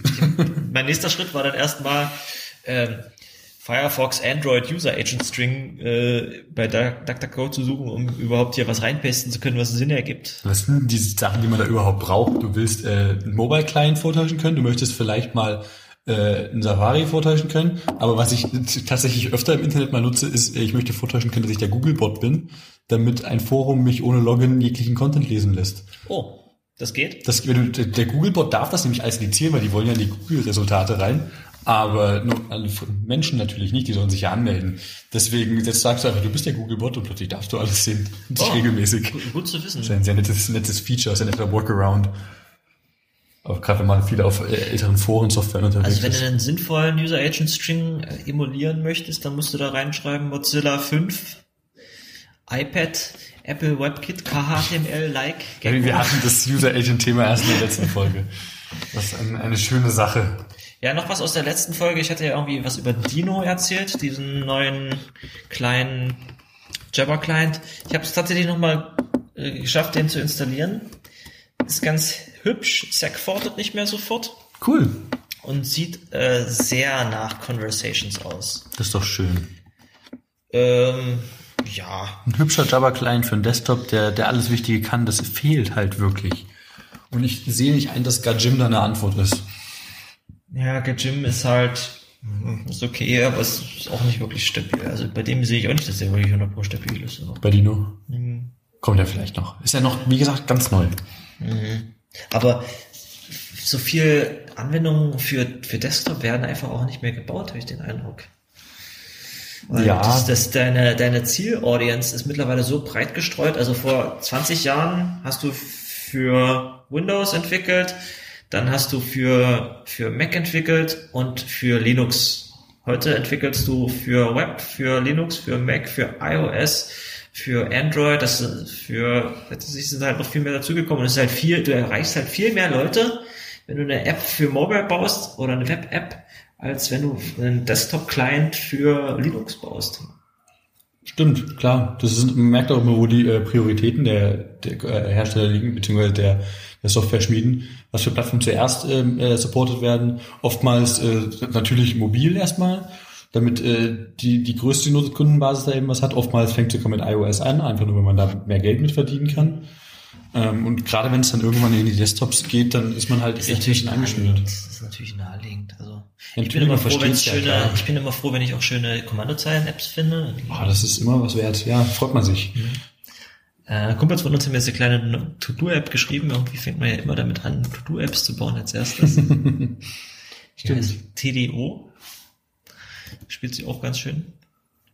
Den habe ich erstmal, den habe ich erstmal benutzt, um äh, To-Dos für To-Do, äh, für TDO aufzuschreiben und dann ist mir direkt das Feature gefehlt, To-Dos in GitHub-Issues zu dumpen. Ich hätte das mal eine Zeit lang mal probiert, meine To-Do-Liste halt über GitHub-Issues zu machen. Hat das funktioniert? Nicht wirklich. Du kommst halt gerade mobil nicht so angenehm ran, um Dinge abzuhaken. Es geht, aber du musst mit ein paar Usability-Schwächen halt eben mit denen klarkommen. Es ist halt nicht dafür gebaut, so genutzt zu werden. Ja, das stimmt. Das ist halt eben schade. Genau, aber wenn wir schon bei, bei schönen CLIs sind, was, was, wir können doch unsere gängige Kategorie GitHub Stars der Woche nicht fallen lassen. Was hast denn du dir so rausgesucht? Oh, äh, ich habe was Schönes gefunden. Ich, das ist nicht wirklich benutzbar, aber ich fände cool, wenn man das irgendwo in äh, Kommandozeilen, Editoren, so in Vim oder so einbauen könnte. Ähm, und zwar heißt das, habe ich das verlinkt? Ja, Text Minimap. Und zwar hat irgendjemand ähm, hat irgendjemand eine kleine Anwendung gebaut, die Braille-Symbole benutzt, um auf der Kommandozeile so eine Minimap zu simulieren, wie so in vielen Editoren drin ist. Und ich muss sagen, diese Minimap auf der Scrollleiste, wer hat damit angefangen? Sublime, Sublime. ich, tatsächlich, ja. Aber mittlerweile ist es in sehr vielen Editoren drin. Das ist ein sehr angenehmes Feature. Es ist super schön. Man kann es- ich hab auch extra in Naubino, äh, als ich das gebaut habe, oben in die Main-Datei mit Figlet, ein großes fettes Kommentar, äh, Naubino reingeschrieben. Damit du es in der Minimap sehen Damit kannst. ist in der Minimap äh, lesbar. Ist eigentlich Aber das cool. klappt aber auch nur in den Editoren, die das halt so machen, äh, so direkt bloß halt kleiner rendern, oder? Weil zum Beispiel Visual Studio Code zieht da tatsächlich einfach einen Farbbalken hin, soweit ich weiß. Sicher? Ich Muss man- hatte den schauen. Eindruck, ich konnte das noch relativ gut lesen. Aber ich weiß nicht, ob der dann halt mit, mit viel Leerzeichen an der Stelle dann eben weitermacht. Aber das spielt ja keine Rolle. Äh, viele Editoren haben das übernommen. Ich finde das ein cooles Feature. Ich finde es auch interessant, dass der Mensch so gut klarkommt, damit Code von, von weit weg quasi übersichtlich zu... Da gibt es auch unterschiedliche Erkennen. Philosophien. Also ich finde es gut, äh, das überfliegen zu können, aber gerade wenn du so eine 5000 Zeilen äh, Code-Datei hast, dann ist es halt schwer. Ja klar. Was Also, du hast, äh, was auch noch äh, an vielen Stellen unterschiedlich ist, ist, äh, ob äh, die Minimap auch gefaltet wird, wenn du deinen Code faltest. ich falte nie was. Mich einfach überhaupt gar nicht. Codefalten- mache ich äh, sehr exzessiv, muss ich sagen, in Vim. Nee, ich habe das Gefühl, da ver äh, vergesse ich, dass Dinge da sind und refactor die nie wieder, weil ich die nie äh, mehr anschaue. Das so. ist, ich, ich- ich komme dann einfach nicht klar, Code zu falten. Und klar, denn in der Menü müsste quasi dann auch klarkommen. Ja, aber Das soll die, soll die ja gefaltet werden oder soll die nicht gefaltet werden? Na klar, sonst spiegelt sie ja nicht das wieder, was du gerade vor dir siehst, oder? Ja, das stimmt schon. Das stimmt schon. Ansonsten, Aber gerade wenn man große strukturelle Unterschiede in Blöcken hat, wenn man gerade eine fette Config-Datei oder was, wo immer, wo ein riesiger Block Strings drin steht, und dann sieht man da unten, ah, da ist, fällt irgendwas aus dem Muster raus. Ja, auf jeden das ist Fall. einfach ist spannend, solche Dinge zu finden. Das ist echt eine coole Sache mit der Minimap. Aber Gerade- cooler auch ein Hack äh, für Braille-Zeichen, um, um die da eben dafür, dafür zu verwenden. Warum nicht? das andere mit Breilzeichen hattest du gefunden? Genau, das äh, Ding heißt Mapski, äh, Mapski, also Map und ASCII in einem Wort irgendwie äh, vereint. Ich dachte erst, das hätte irgendwas mit uns zu tun hier. So, so berühmt sind wir leider nicht. Ist ein witziges Tool, äh, läuft leider ein bisschen äh, mies performant, aber macht mal, wenn ihr es mal austestet, macht mal in einem kleinen Terminal-Emulator-Fenster auf. Äh, das Ganze ist eine, eine Weltkarte, die man navigieren kann mit Pfeiltasten äh, zum Verschieben und A und Z zum Reinzoomen und Rauszoomen. Also quasi identisch zu der Oberfläche von OpenStreetMap eigentlich. Genau, ne? bloß dass es halt äh, im Terminal gerendert ist mit Braille-Zeichen. Das ist ziemlich krass. Also du kannst dadurch, das ist ein ziemlich krasser Hack, du hast plötzlich anstatt einem Zeichen, hast du, ähm, hast du was, zweimal drei Sag mal drei, genau. äh, Pixel, die du frei auswählen kannst und dadurch, dass in, gibt's Breilzeichen, gibt's eigentlich äh, genauso viel Breilzeichen, wie es mögliche Kombinationen Soweit ich weiß, ja. gibt. Ja. Aber ich, ja, Gut, okay, es wäre natürlich sinnvoll, einfach alle als, als Zeichen da abzubilden. Das ist schon ziemlich cool. Aber das Ding hat auch das, das live äh, gerendert. Ne? Das ist, das Ja, es wenn ist du da also- hoch und runter gescrollt hast, hast du versucht nachzuvollziehen, ob ich habe mal versucht nachzuvollziehen, ob die Zeilen sich verändern. Äh, also ob die Zeichen einfach eine Zeile hochrutschen. Und das war, das war nicht diskret. Das heißt, wenn ich mir so eine bestimmte Struktur, die du irgendwo als Breilzeichen wiedererkannt hast, wenn du es einfach hoch und runter gescrollt hast, dann hat die sich wirklich verändert. Oder das ist ein anderes Breilzeichen. Ja. Das war schon, das, und das war ein CoffeeScript geschrieben. ja, das hat wahrscheinlich nicht mit der Performance gerade geholfen. Aber liegt das, ist es dann noch dementsprechend alt? Weil CoffeeScript ist doch gar nicht mehr so aktuell, oder? Äh, Maps, Mapski, wiederum Mapski, Mapski ist äh, teilweise ein paar Monate alt, äh, teilweise äh, wenige Tage bis Stunden aktuell. Das hat irgendwie ein Typ, mit dem ich folge, äh, sehr aktuell entdeckt. Das schien, äh, im September 2016 wurde es gestartet. Ah, krass. Bis äh, November 2016 ein bisschen weiterentwickelt und dann quasi erst wieder vor ein paar Tagen. Also so Kommandozeilenanwendungen in, in JavaScript bauen ist auch eigentlich gar nicht mal so doof. Also Möglichkeiten hat man da wunder viele. Das ist wieder mal typische Kategorie JavaScript. Menschen haben meiner Meinung nach viel zu viel Spaß. Da gibt's unglaublich geilen Scheiß. Äh, Ich habe mal ein Node-Modul gesehen, mit dem konntest du einen richtig sauberen Date-Picker als in der CLI eben reinschieben. Das, das fand ich richtig, richtig ni- nice. Ich sehe schon, du googelst gerade nach Edwards Law. Ja, das hatte der Ben vorhin erwähnt. Das ist, glaube ich, everything that can be written in JavaScript will eventually be written in Ja, JavaScript. ja. Das ist Edwards Law, genau. Ja, ist so. Die Sprache, die quasi alles schluckt. Gibt's schon äh, Betriebssysteme in JavaScript? Ich würde mich einfach mal aus dem Fenster lehnen und behaupten, dass sowas irgendwo existieren muss. Aber ich meine, irgendwo brauchst du halt eine Runtime. Das wird sicherlich V8 sein, aber irgendwas muss existieren, um das zu hosten. Also ich muss ja sagen, seitdem ich äh, mich wieder mehr damit beschäftige und seitdem ich seitdem es ES6 gibt und, und TypeScript vor allem, ist es schon fast wieder meine Lieblingsskriptsprache geworden. Ich finde es schöner als, ähm, ich finde es mittlerweile sogar fast schöner als Ruby. Ich mag Ruby nur syntaktisch. Ich hasse das Tooling und das Dependency Management von Ruby so sehr, dass ich Ruby nie anfasse. Ich mag Ruby nur von der Syntax her ausschließlich. Ansonsten habe ich das Gefühl, mit JavaScript noch immer noch zu viele Gotchas, in die man reinrennen kann. Ja, zum Beispiel? Schwierig, schwierig, äh, sich da was Spezifisches jetzt rauszusuchen. Müsste ich besser vorbereitet sein. Tut mir leid, mir fällt gerade nichts Explizites ein. Ja, nee, natürlich ist JavaScript ist sowohl schön als auch hässlich. Das liegt halt, das ist genauso wie C++. Ne? Du kannst, du kannst Code schreiben, der wunderbar lesbar und schön ist. Was habe ich hier neulich gelesen?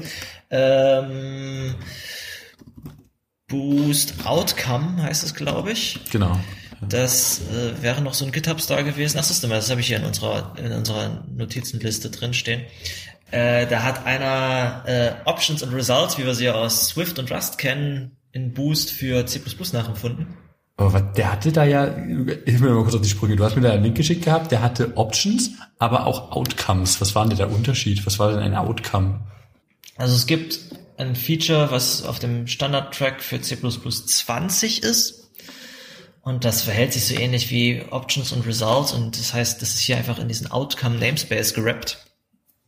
Und ganz einfach, das ist ein ganz einfacher Überblick für Leute, die jetzt sich plötzlich wundern, dass wir nach einer Stunde so lala, Larifari plötzlich in so einem hardcore-technischen Thema drin sind.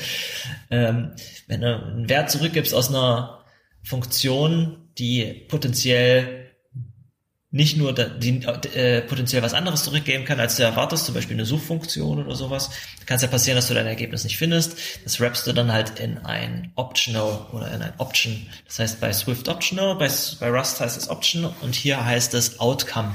Das heißt einfach, äh, mein Ergebnis kann entweder meinen gewünschten Wert enthalten oder ganz klar markiert äh, nichts. Genau, zu? C-Zeiten, zu C-Zeiten hat man das gemacht, indem man irgendwas zurückgegeben hat, was absolut nicht im Scope ist. So, wenn ich zum Beispiel eine Zahl zwischen 0 und 100 suche, dann habe ich, wenn ich es nicht finde, dann habe ich minus 1 zurückgegeben, als um zu kodieren, dass es ein schlechtes Ergebnis war. Und dann brauche ich plötzlich die minus eins auch und dann habe ich das Problem, dass ich wieder keinen Wert habe, ich Oder ich suche. suche Objekte und wenn ich das Objekt nicht finde, dann gebe ich einen Null-Pointer zurück, was auch kacke ist. Ne? Das fällt einem dann in, selbst in Java noch auf die Füße, obwohl es da keine richtigen Pointer gibt. Das sind die klassischen Null-Pointer-Exceptions, die dann geworfen werden. Genau. Und äh, der Unterschied zwischen einem Result und einem, einem Option ist, dass du bei einem Result nicht unterscheidest zwischen etwas und nichts, sondern zwischen okay und Fehler. Und dann kannst du halt, hat dein ähm, ein Option hat klassisch äh, einen generischen Typen, also was ich zurückgebe oder nichts. Und ein Result hat zwei generische Typen, dass du angeben kannst, was für eine Art Error-Typ du zurückgibst. Und hier gibt es irgendwie drei Sachen. Hier gibt es irgendwie Result und Expected und äh, und Outcome. Ich sehe den Unterschied zwischen Expected und äh, zwischen Result ist und auch Outcome nicht so nicht so richtig. Ne? Ähm, genau. Also quasi das an der Stelle bloß mal eingeworfen. Ich finde cool, dass das jemand äh, für dass es quasi in Boost rein soll, auch wenn es noch nicht äh, da ist. Ja, es ist wieder eine dieser klassischen Geschichten. Wir sehen ein Feature, was wir irgendwo haben, das möchten wir gerne auch in C++ benutzen können. Denken wir mal drüber nach. Gut, als nächstes kommt, wir, wir, wir kriegen es nicht mehr in den nächsten Standard rein, weil wir haben ja gerade 2015, das ist ja erst vor einem Jahr ein neuer Standard rausgekommen, der nächste Standard kommt 2017 raus. Hm, bis dahin schaffen wir das bestimmt nicht mehr. Also nehmen wir uns gleich für 2020 vor, das ist jetzt noch so und so viele Jahre hin, mal schauen, ob wir es schaffen. Dann gibt es irgendwie Features, die es irgendwie in 2000, in C++ 14 nicht reingeschafft haben, die es dann auch in C++ 17 nicht reingeschafft haben. Jetzt überlegt man, ob die Features es überhaupt in äh, C++ 20 reinschaffen. Und dieses Riesen, dieses, dieser Moloch an Standard entwickelt sich derartig langsam, dass es wirklich schmerzhaft ist. Ich habe schon Witze darüber gemacht, dass irgendwie C++ 26 bestimmt super toll wird. Es kann halt dann jedes Sprachfeature, was man je in einer anderen Programmiersprache gesehen hat. Nee, nee, es wird wahrscheinlich dann auf dem Stand sein, auf dem Rust heute ist. Es ist einfach auf keine, dieser Anspruch, dass du mit einem modernen Compiler noch Code von vor 15 Jahren äh, kompilieren können musst, ist halt bescheuert. Ich letztens nochmal äh, in Clojure reingefühlt und da finde ich es mega cool, dass du in deiner äh, Manifestdatei, in deiner, äh, die, die du mit Leiningen installierst, das ist der coole Package Manager für Clojure, äh, kannst du angeben, was für eine äh, Clojure-Version du haben möchtest, weil die, gesamt, die gesamte Sprache an sich ist eine Library, die du reinziehst. Ja, und dann kann halt jede Library spezifizieren, gegen welche Version sie gebaut werden möchte. Du kannst jetzt bei Clojure dementsprechend die Syntax nicht erweitern. Ne? Das macht natürlich schwierig. Das kannst du nicht. Du kannst die Features erweitern, klar, aber du kannst die Syntax äh, nicht, nicht umbasteln. Ich meine, bei, bei, bei C++ kannst du auch angeben, das ist jetzt hier Standard 11 und Standard 14 und äh, Standard äh, 1x oder 1y, um dann anzugeben, das ist was, was noch nicht standardisiert ist. Aber du kannst zum Beispiel äh, nicht mit unterschiedlichen Libraries unterschiedliche Standards nutzen, oder? Ich glaube nicht. Das kannst du halt in Clojure. Aber was hast du auch in einem Lisp-Derivat für eine Syntax? Du hast ja bloß Klammer auf und Klammer zu. Das ist ja alles, was es gibt. Ah. das finde ich unglaublich angenehm und kompakt in Clojure. Deswegen finde ich es eigentlich schön, äh, wenn sich zum Beispiel Rust dafür entscheidet, dass es bestimmte Sachen einfach nicht in die Sprache, sondern in die Standardbibliothek aufnimmt, weil dann kannst du es mal eben durch was ersetzen. Zum Beispiel Box war erst ein Keyword für deren bestimmten heap-allozierten Pointer-Typen ist ja jetzt egal, was es ist, aber zumindest haben sie sich irgendwann dafür entschieden, das nicht hinter eine äh, hinter eine Syntax zu packen, äh, nicht als Teil der Sprache zu machen, sondern äh, in die Standardbibliothek zu tun. Und dadurch kannst du es besser austauschen oder ersetzen oder darauf verzichten. Das finde ich gut. Und äh, andersrum macht es jetzt JavaScript. Und hat Sachen wie Promises und zieht die aus der Bibliothek. Ja, du hast ja vorher, ein Promise ist ja irgendwas, was du auch ersetzen kannst, indem du es zum Beispiel mit Bluebird in einer Bibliothek von außen reinziehst, dann benutzt du plötzlich andere Promises oder vielleicht Namespace du die. Und ähm, wrap die jetzt in ein syntaktisches Konstrukt, nämlich async await. Und dann hast du es plötzlich in der Sprache. Ja, aber das kannst also du bei sowas wie, klar, Async, äh, asynchrones Programmieren und dieses äh, Await-Syntax ist was, was du in äh, JavaScript die ganze Zeit machst. Dementsprechend ist es äh, naheliegend, das auch in die Sprache zu packen. Ja, Aber es ist schon schöner, eine kleinere Sprache zu haben, als sich äh, eine Standardbibliothek wesentlich besser dokumentieren und anpassen lässt als eine als die Sprache selber. Solange es in der Standardbibliothek ist, ist es ja auch egal, ob es in der Sprache oder der Standardbibliothek ist. Ich mag bloß dieses Konzept nicht von wegen äh, Boost zum Beispiel, diese diese Library, die ich mir quasi überall in jedes Projekt reinziehen muss, damit ich den Code so schreiben kann, wie ich es möchte. Das hingegen finde ich wieder eklig. Ja, Boost ist halt eine Entwicklung, die daraus gründet, dass C++ irgendwann mal für fertig erklärt wurde und nichts mehr dran gemacht wurde und die Leute sich dann aber trotzdem wieder dazu entschlossen haben, daran weiterzuarbeiten. Und äh, Boost ist ja quasi, alles was ein Boost ist, ist eigentlich die Standardbibliothek von morgen. Äh, vieles, was in Boost war, ist in die Standardbibliothek gewandert und ähm, teilweise eins zu eins so in die Standardbibliothek übernommen worden. Das ist, was halt daran äh, daher kommt, dass sich C++ einfach nicht schnell genug weiterentwickelt hat und den, den Ansprüchen der Leute nicht hinterhergekommen ist. Aber C++ ist aber auch, das ist ein ISO-Standard. Du, du hast Meetings auf der ganzen Welt, wo sich Leute hart treffen und dann stundenlang drüber reden, über irgendwelche ähm, White Papers, die sie geschrieben haben, um die Sprache zu erweitern. Und dann müssen diese Entscheidungen, die gefällt werden, aber auch noch von nationalen Körpern, also äh, ja, nationalen Gremien dann abgesegnet werden. Und dann kriegst du irgendwelche Beschwerden oder Vetos von irgendwelchen Gruppen aus Tschechien oder aus anderen Ländern, weil es ja der, der, dieser ISO-Standard angepasst werden muss. Und es ist ein Riesenprozess. Es ist kein Wunder, dass diese Sprache bloß alle drei Jahre es mal schafft, eine neue Iteration rauszubringen und die dann meistens unter den Erwartungen der Leuten bleibt, die sich noch irgendwie Module oder Konzepte wünschen, die von denen von denen es schon seit fünf Jahren Prototypen gibt und die wahrscheinlich in drei Jahren immer noch nicht in der Sprache sein werden. Das ist echt krass, was da für ein Prozess dahinter hängt, auf jeden Fall. Ja, und bei anderen Sprachen, äh, bei Rust gibt's dieses RFC-Konzept, da, da kommt jede, alle sechs Wochen kommt eine neue Version der Sprache raus, die muss backward compatible sein, auf jeden Fall. Aber du kannst ähm, neue Features auf GitHub debattieren, da musst du dazu auch ein RFC schreiben, dann gibt's dazu eine Diskussion, dann musst du es implementieren, klar, aber dann kannst schon innerhalb von ein paar Monaten ähm, in der stabilen Version dieser Sprache mit drin sein. Ist das fest in Rust, dass wirklich alle paar Wochen ein neues Release rauskommt? Ja, das Modell von denen ist, dieses Train-Modell, was auch Ember.js zum Beispiel hat oder Firefox. Ähm, du hast alle sechs Wochen, sagst du, okay, was jetzt, äh, oder anders, du, du bringst täglich ein neues Nightly raus, das fällt dir einfach aus deiner CI. Mhm, klar, das ist ja okay. Und alle sechs Wochen sagst du, okay, das momentane Nightly minus Unstable Flags ähm, ist jetzt meine Beta. Und meine Beta ist jetzt meine Stable.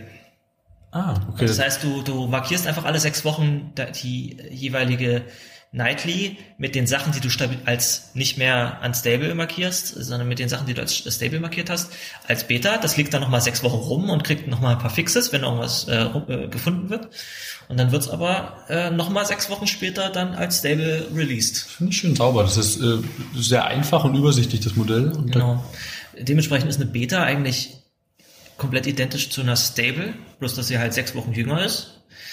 Und das Einzige, was dann in einer Nightly noch ist, ist, dass bei Nightly alle Unstable Features angeschalten sind. Das heißt, du kannst auf der Nightly dann Sachen benutzen, die vielleicht selbst in der übernächsten Rust-Version noch nicht drin sind. Was aber auch in Ordnung ist, weil da Features ausprobiert werden können, die eventuell auch einfach nochmal verändert werden. Die Features, die nicht als Stable markiert sind, können dementsprechend äh, sich auch äh, Breakage verursachen. Wenn Ja, du die jetzt benutzt, kannst du nicht darauf verlassen, dass die sich in fünf Wochen noch genauso anfühlen oder überhaupt noch da sind. Rust hat ja immerhin auch eine super su- äh, saubere, simple Syntax dafür, um nur so Feature Flags eben anzuschalten, auszuschalten, was du eben haben und Genau. möchtest. Du kannst ja auch eigenen Kram definieren. Du hast ja da auch die, diese Plattform-Flags, die du eben benutzen kannst und was auch immer. Das ist echt ganz cool. Das finde ich sauber als bei Swift. Die fahren da irgendwie ein bisschen, bisschen manueller. Die wissen, dass sie irgendwann eine neue Version haben wollen, haben so eine große, grobe Roadmap. Und dann können Leute ähnlich zu den RFCs halt solche äh, Proposals eben einreichen. Über die wird dann auf der Mailingliste viel debattiert. Und dann gibt's halt irgendwann die Entscheidung, die Proposals kommen irgendwann ins Review, dann werden die von den Review-Managern eben äh, noch, wird noch weiter debattiert und dann äh, gibt es eine Entscheidung entweder äh, ja, accepted oder rejected oder quasi äh, erstmal aufgeschoben, vorerst rejected und äh, dann gibt es einen relativ frühen Cut-off dafür, was für Features in die nächste Swift-Version eben rein dürfen. Und dann werden erstmal alle äh, Proposals, die nicht äh, einfach nur kleinere Dinge sind, äh, wie- wieder geschlossen. Und die müssen dann später nochmal einreichen und das finde ich ehrlich gesagt nicht ganz so schön und sauber. Das ist aber angelehnt an den RFC-Prozess von Rust, so wie ich das verstanden habe, haben sie das relativ nahe übernommen. Also bei Rust ist es auch so, dass halt so ein RFC eine Weile diskutiert wird. Und dann äh, sind die, die da sind, gibt's halt auf GitHub immer Tracking-Issues dazu. Das sind, das ist auch immer etwas mühsam, das zu lesen. Aber am Anfang muss immer einer tatsächlich das Proposal schreiben, da gibt's ein Template für. Und das wird dann, glaube ich, auch immer mal wieder aktualisiert, dass das auch wirklich den Stand von der Diskussion widerspiegelt. Und dann gibt's eine äh, Final Commenting Period, äh, FCP. Das wird Okay. auch auf This Week in Rust immer äh, nochmal namentlich erwähnt. Übrigens, für diese RFCs ist jetzt hier bald Sense. Wir reden jetzt noch eine Woche drüber und danach ist muss eine Schluss. Entscheidung gefällt werden. Da muss eine Entscheidung gefällt werden. Und dann heißt es entweder hey oder nee. Nee, wie heißt es? Yay oder nee? Yay das, oder nee? Finde ich immer bekloppt, dass die Wörter so ähnlich klingen. Das, das bietet sich super an für, für äh, Abstimmung in einem großen Saal. Ja, prüfen wir bitte alle Yay und Nee. Yay. ja, dann, ähm, dann ist es halt eine Nachricht wert, dass zum Beispiel das oder das hier äh, Fragezeichen Syntax, ne, das ist mal eine syntaktische Veränderung gewesen, jetzt äh, stabilisiert wird. Ist ja okay. Dann hast du meistens, dann hast du dann vielleicht noch sowas wie, ja, wir haben uns noch mehr dafür vorgestellt, aber wir nehmen erst bloß ein Subset davon in die stabile Sprache auf.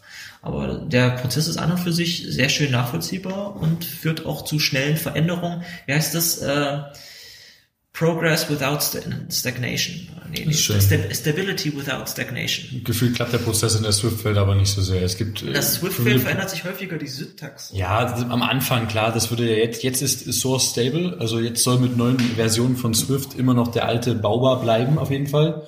Das ist jetzt eben fest, äh, festgelegt worden. Aber es gab schon öfter, also schon öfter, es gibt jetzt das eine große äh, böse Proposal, was durchgekommen ist und die Access Control Levels alle ein bisschen umgebaut hat. Jetzt gibt es diese ekelhaften Dinge, die wie File Private neben äh, Private, Public und Internal. Und es gefällt keinem das aktuelle Konzept, aber jetzt wollen die Leute das auch nicht mehr ändern, nachdem man da einmal dran angekommen ist. Was? File Private? Ja, früher hattest du in Swift äh, Public, Internal und Private und das war es an Access Control Modifiern.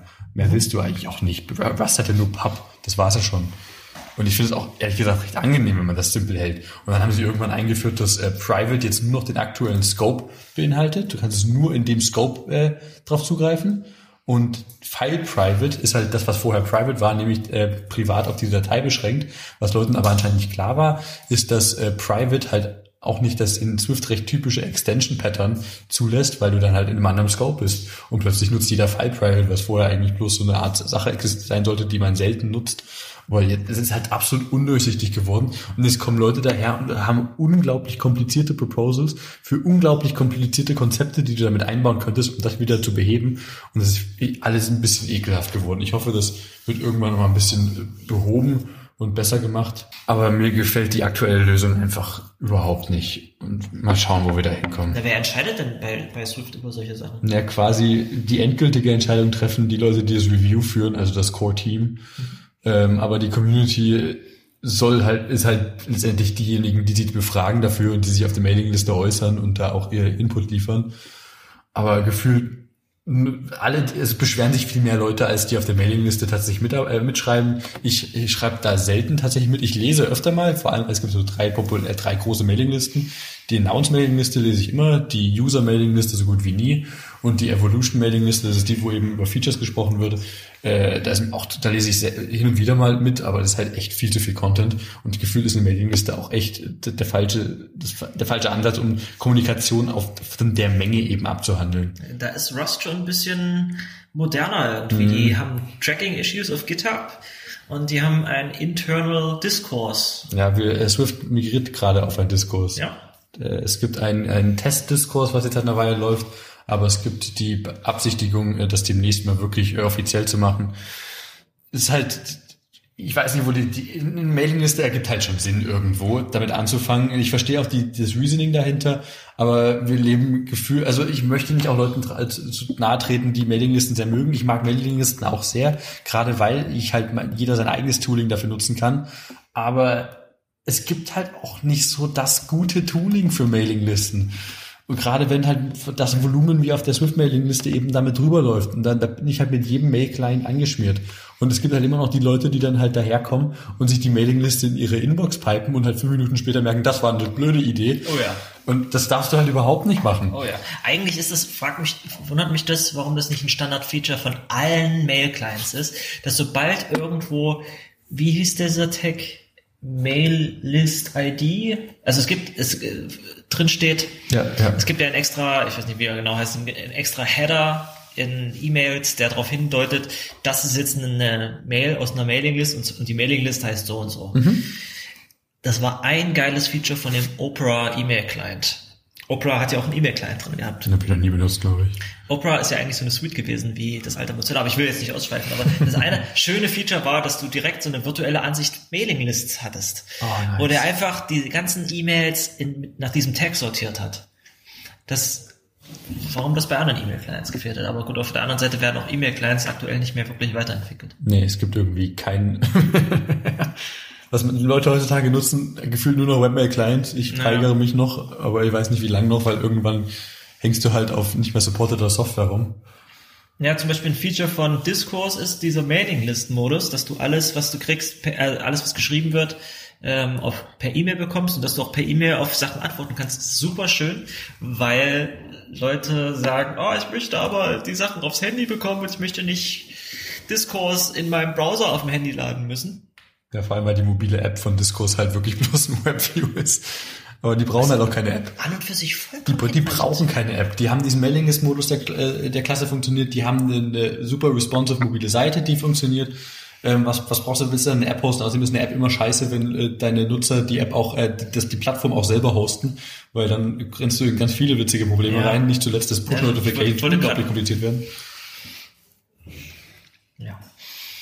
Du redest immer an solchen Blöcken, dass es schwer ist, da zwischendurch mal kurz was zu sagen. Das ist der einzige Grund, warum ich gerne eine App hätte, ist, dass du halt wirklich Push-Notifications bekommst. Das, dass du sagen kannst, gib mir mal einen Hinweis, wenn auf diesem Thread was passiert. Das kriege ich bei Diskurs häufig nicht mit, es sei denn, ich, ich lese wirklich exzessiv meine E-Mails auf dem Handy und das mache ich nicht.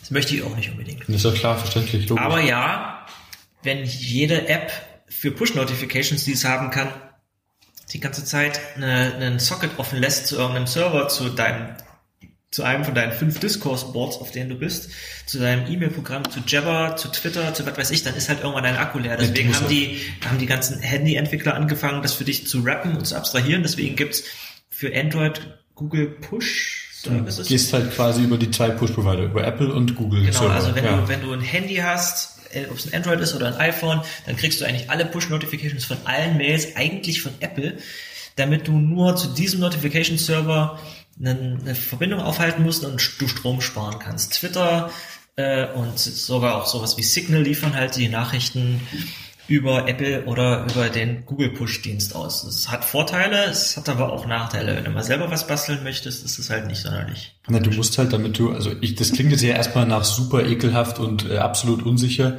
äh, aber die Sachen sind natürlich auch verschlüsselt und gerade iOS, ich weiß, ich, ich weiß einfach nicht, wie es bei Android aussieht, weil ich iOS-Entwickler bin. Äh, gerade bei iOS kann ich die Push-Notification natürlich auch so verschlüsseln, dass Apple überhaupt kein Content davon sieht, aber das Endgerät, mein, meine App auf dem Endgerät die Payload wieder entschlüsseln kann. Es hat aber den Side-Effekt, oder es impliziert, dass jedes Mobiltelefon von seinem Hersteller kontinuierlich getrackt ist, beziehungsweise dass jedes Mobiltelefon mit seinem Hersteller eine kontinuierliche Netzwerkverbindung hat. Ich weiß gar nicht, wie das technisch funktioniert. Ich kann mir nicht vorstellen, dass mein iPhone wirklich alle drei Sekunden bei Apple-Servern anfragt, beziehungsweise ein Socket offen hält. Ich glaube das nicht, dass das so stupide läuft, aber ich weiß es auch einfach nicht anders. Das, äh, soweit ich weiß, liegt unter dem Google Push-Service einfach bloß Jabber unten drunter. Echt? Okay, das ist ja witzig, das ist ja cool. Das ist, ja, das ist natürlich eine relativ alte Information, die mittlerweile schon wieder überholt sein kann, aber ähm, im Endeffekt ist es nichts weiter als Presence und, Okay. und PubSub. Na, also ich, ich mache mein Telefon an, mein Telefon wacht auf, mein Telefon sagt seinem, seinem ähm, Info-Provider, seinem Push-Provider, ich bin übrigens da, ist irgendwas passiert.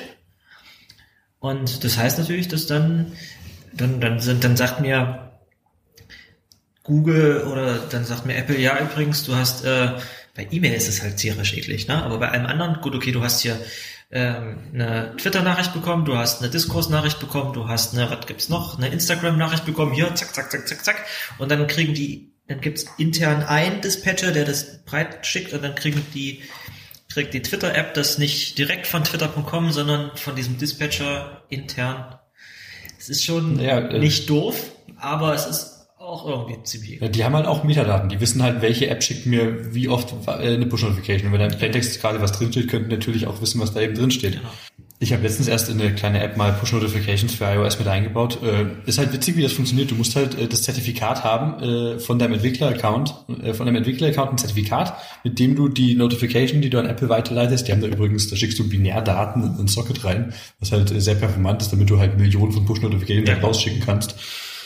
Deswegen frage ich mich auch, ob diese Aussage mit Jabber wirklich noch wahr ist, weil es an und für sich musste was, was, was anderes machen, als die XML-Nachrichten hin und her schicken. Na klar. Jedenfalls äh, musst du halt dieses, wie gesagt, dieses Zertifikat haben, damit du eine Push-Notification an dein Gerät schicken kannst. Und jetzt beispielsweise äh, die, die Discourse-App, die nicht existiert, die müsste halt irgendwie damit klarkommen, dass Leute von ihren selbst gehosteten Discourse-Servern äh, Push-Notifications schicken wollen. Und wie kriegt man jetzt da die Authentication hin, dass die App, die von Discourse selbst entwickelt ist, dieses Entwicklerzertifikat, dieses Push-Notification-Zertifikat da eben weiterreicht? Einfacher wäre es natürlich, dass die Discourse-Instanz an irgendwie einen zentralen Discourse-Server wieder zentralisiert zusammenlaufen wird. Das ist aber auch eben Kacke, logisch. Es, es war ja nicht nur die, also das Hauptargument war ja Strom sparen. Es ging ja nicht nur darum, dass du nur einen Socket offen hältst, sondern dass auch die Apps die ganze Zeit nicht offen gehalten werden müssen. Ja klar, das ist ja Das heißt, normalerweise der naive Ansatz wäre, ich lasse Twitter die ganze Zeit laufen und Twitter fragt die ganze Zeit ähm, twitter.com die API ab, um nach, zu, nach, zu, äh, rauszukriegen, ob es eine neue Nachricht bekommen hat. Das möchtest du aber nicht, sondern du möchtest eine und äh, solange es nur Twitter ist, ist es okay, aber es gibt ja halt noch fünf andere Mails. Sagen wir, du hast fünf vergleichbare Apps laufen. Die möchtest du nicht die ganze Zeit laufen lassen müssen. Du kannst sie als, äh, als äh, Android einfach einfrieren und aus dem Speicher nehmen, meinetwegen komplett schließen und dann hast du halt diesen minimalen Systemdienst laufen, der alle Notifications entgegennimmt und wenn da halt eine Twitter-Notification dabei ist, dann wächst du halt Twitter nochmal kurz wieder auf. Einschläfern. Das, das, Ja klar, das ist halt, das ist recht sauber und so funktionieren ja Push-Notifications auf unseren Geräten. Wie klappen Push-Notifications eigentlich, wenn du die Google Play Services nicht nutzt auf Android? ja, nicht, Oh, glaube ich. okay, das ist ja, okay, ich dachte, da gibt es irgendeinen Workaround. Nee, nee, deswegen brauchen viele Apps, von denen du es nicht erwartest, äh, die Google Play Services. Also witzigerweise Twitter gerade nicht. Ich hatte mal äh, auf einem Tablet einen Cyanogen-Mod installiert, wo ich irgendwie nicht geschafft habe, die Google Play Service zum Lauf zu bringen. Und da habe ich einfach so Twitter drauf geschmissen, das hat trotzdem funktioniert. Ich glaube, es hat mir aber keine Notifications geschickt. Hm. Und manchmal haben, vielleicht haben manche Apps dazu ein Fallback. Aber was? Mach es dann wieder selber. Aber dann musst du halt kontinuierlich im Hintergrund laufen. Aber ja, dann kriegen sie halt keine Notifications, wenn sie gerade nicht an sind. Hm, das ist ja eklig. Naja, vielleicht auch okay. Ich habe jetzt neulich mal eine, eine App ausprobiert, die quasi Twitter domainspezifisch ist. Das hieß DevRant. Okay. Das war einfach bloß, da konntest du Rants hin und her schicken.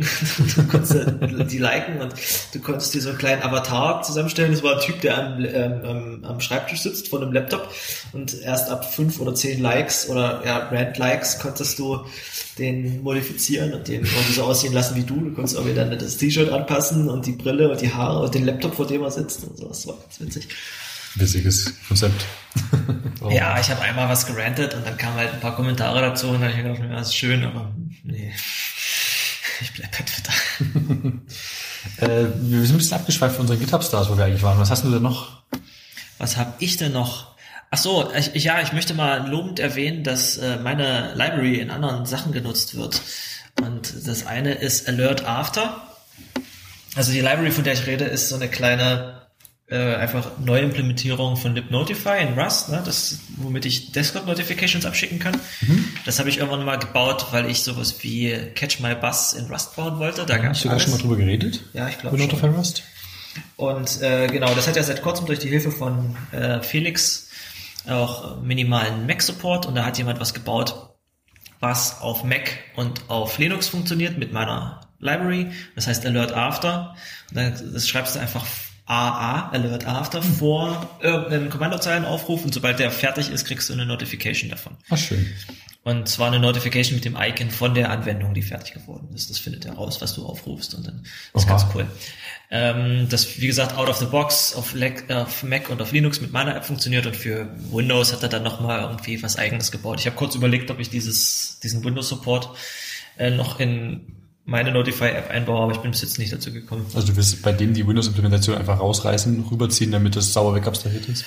Ähm, na, ich hätte halt schön gefunden, wenn man mit meiner Library auf allen drei Systemen Notifications Na klar, das, das, will man ja quasi eigentlich auch. Aber ich habe es ähm, ich, dadurch, dass ich, da, dadurch, dass ich keinen privaten Windows-Rechner habe, auf dem auch noch äh, die ganze Visual Studio Suite läuft, mit dem ich das entwickeln müsste. Also ich müsste irgendwie mit WinRT sprechen und da habe ich irgendwie keinen Bock drauf gehabt. Okay, ähm, krass. Ich kenne keinen, der gerade einen Windows-Rechner hat.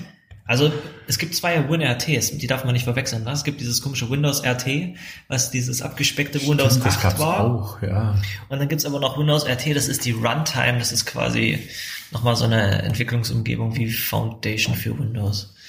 Naja, zumindest, äh, es gibt dieses Alert After und dann gibt's noch äh, Slog Notify und ähm, Slog ist eine ist eine Log-Library für Rust, mit denen man schöne äh, genamespaced Logs produzieren kann, wo dann immer davor steht, in welchem Modul die aufgerufen wurden. Also das ist ganz schön. Ne? Mhm. Das heißt, du initialisierst das am Anfang einmal und dann hast du Makros, mit denen du an bestimmten Stellen ähnlich wie Printline sagen kannst, Info, Warn, Trace, Debug und Error.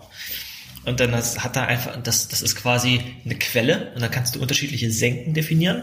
Und das möchtest du machen, weil du entweder auf die Kommandozeile pipen möchtest oder an irgendeinen Systemdienst oder an irgendwelchen Webdienst, wenn du eine Anwendung schreibst, die ähm, vielleicht als Client irgendwo läuft, dass du Fehlermeldungen direkt nach Hause schicken kannst. Und äh, der hat mit dieser Desktop Notification Library einfach eine Senke gebaut, so dass Log Warnings und Errors äh, auf deinem Desktop-Client als, als kleine Toasts angezeigt werden. Das ist ja witzig. Warum nicht? Auch ganz cool. Ein bisschen einfacher sich durchklicken. Und ja, so. ich hatte auch schon mal selber angefangen, sowas zu machen und habe mir dann gedacht, na ja, hm. aber ich finde es schön, dass es Leute benutzen. Aber es ist immer schön, wenn du siehst, dass Leute Code, den du schreibst, weiterverwenden für was anderes. Auf jeden Fall. Wie schauen deine Creator.io Download Statistics jetzt aus? Also das Ding ist irgendwie 4000 Mal runtergeladen. Für Notify Rust? Notify Rust, ja. Nice, ist doch schön. Cool. Zählt eigentlich auch jeder Travis-Bild von deinen äh, Dependents auch mit rein? Das frage ich mich halt immer. Also wenn du, wenn du, ja, ich habe ja auch so ein paar Sachen, die ich für mich selber gebaut hatte, äh, in Ruby ausgelagert in Gems. und die auf Ruby Gems hochgeladen und da habe ich absolut irre Downloadzahlen gesehen, wo ich mir gedacht habe, das, das kann absolut nicht stimmen. Also da hast, bist du irgendwie schon am ersten Tag mehrere hundert Mal runtergeladen worden und da dachte ich mir, aber das ist noch gar nicht fertig. Das sah bei mir auch bei NPM aus für Dinge wie DVB.js, weil ich halt kaum Nutzer vermute, was soweit ich weiß auch stimmt.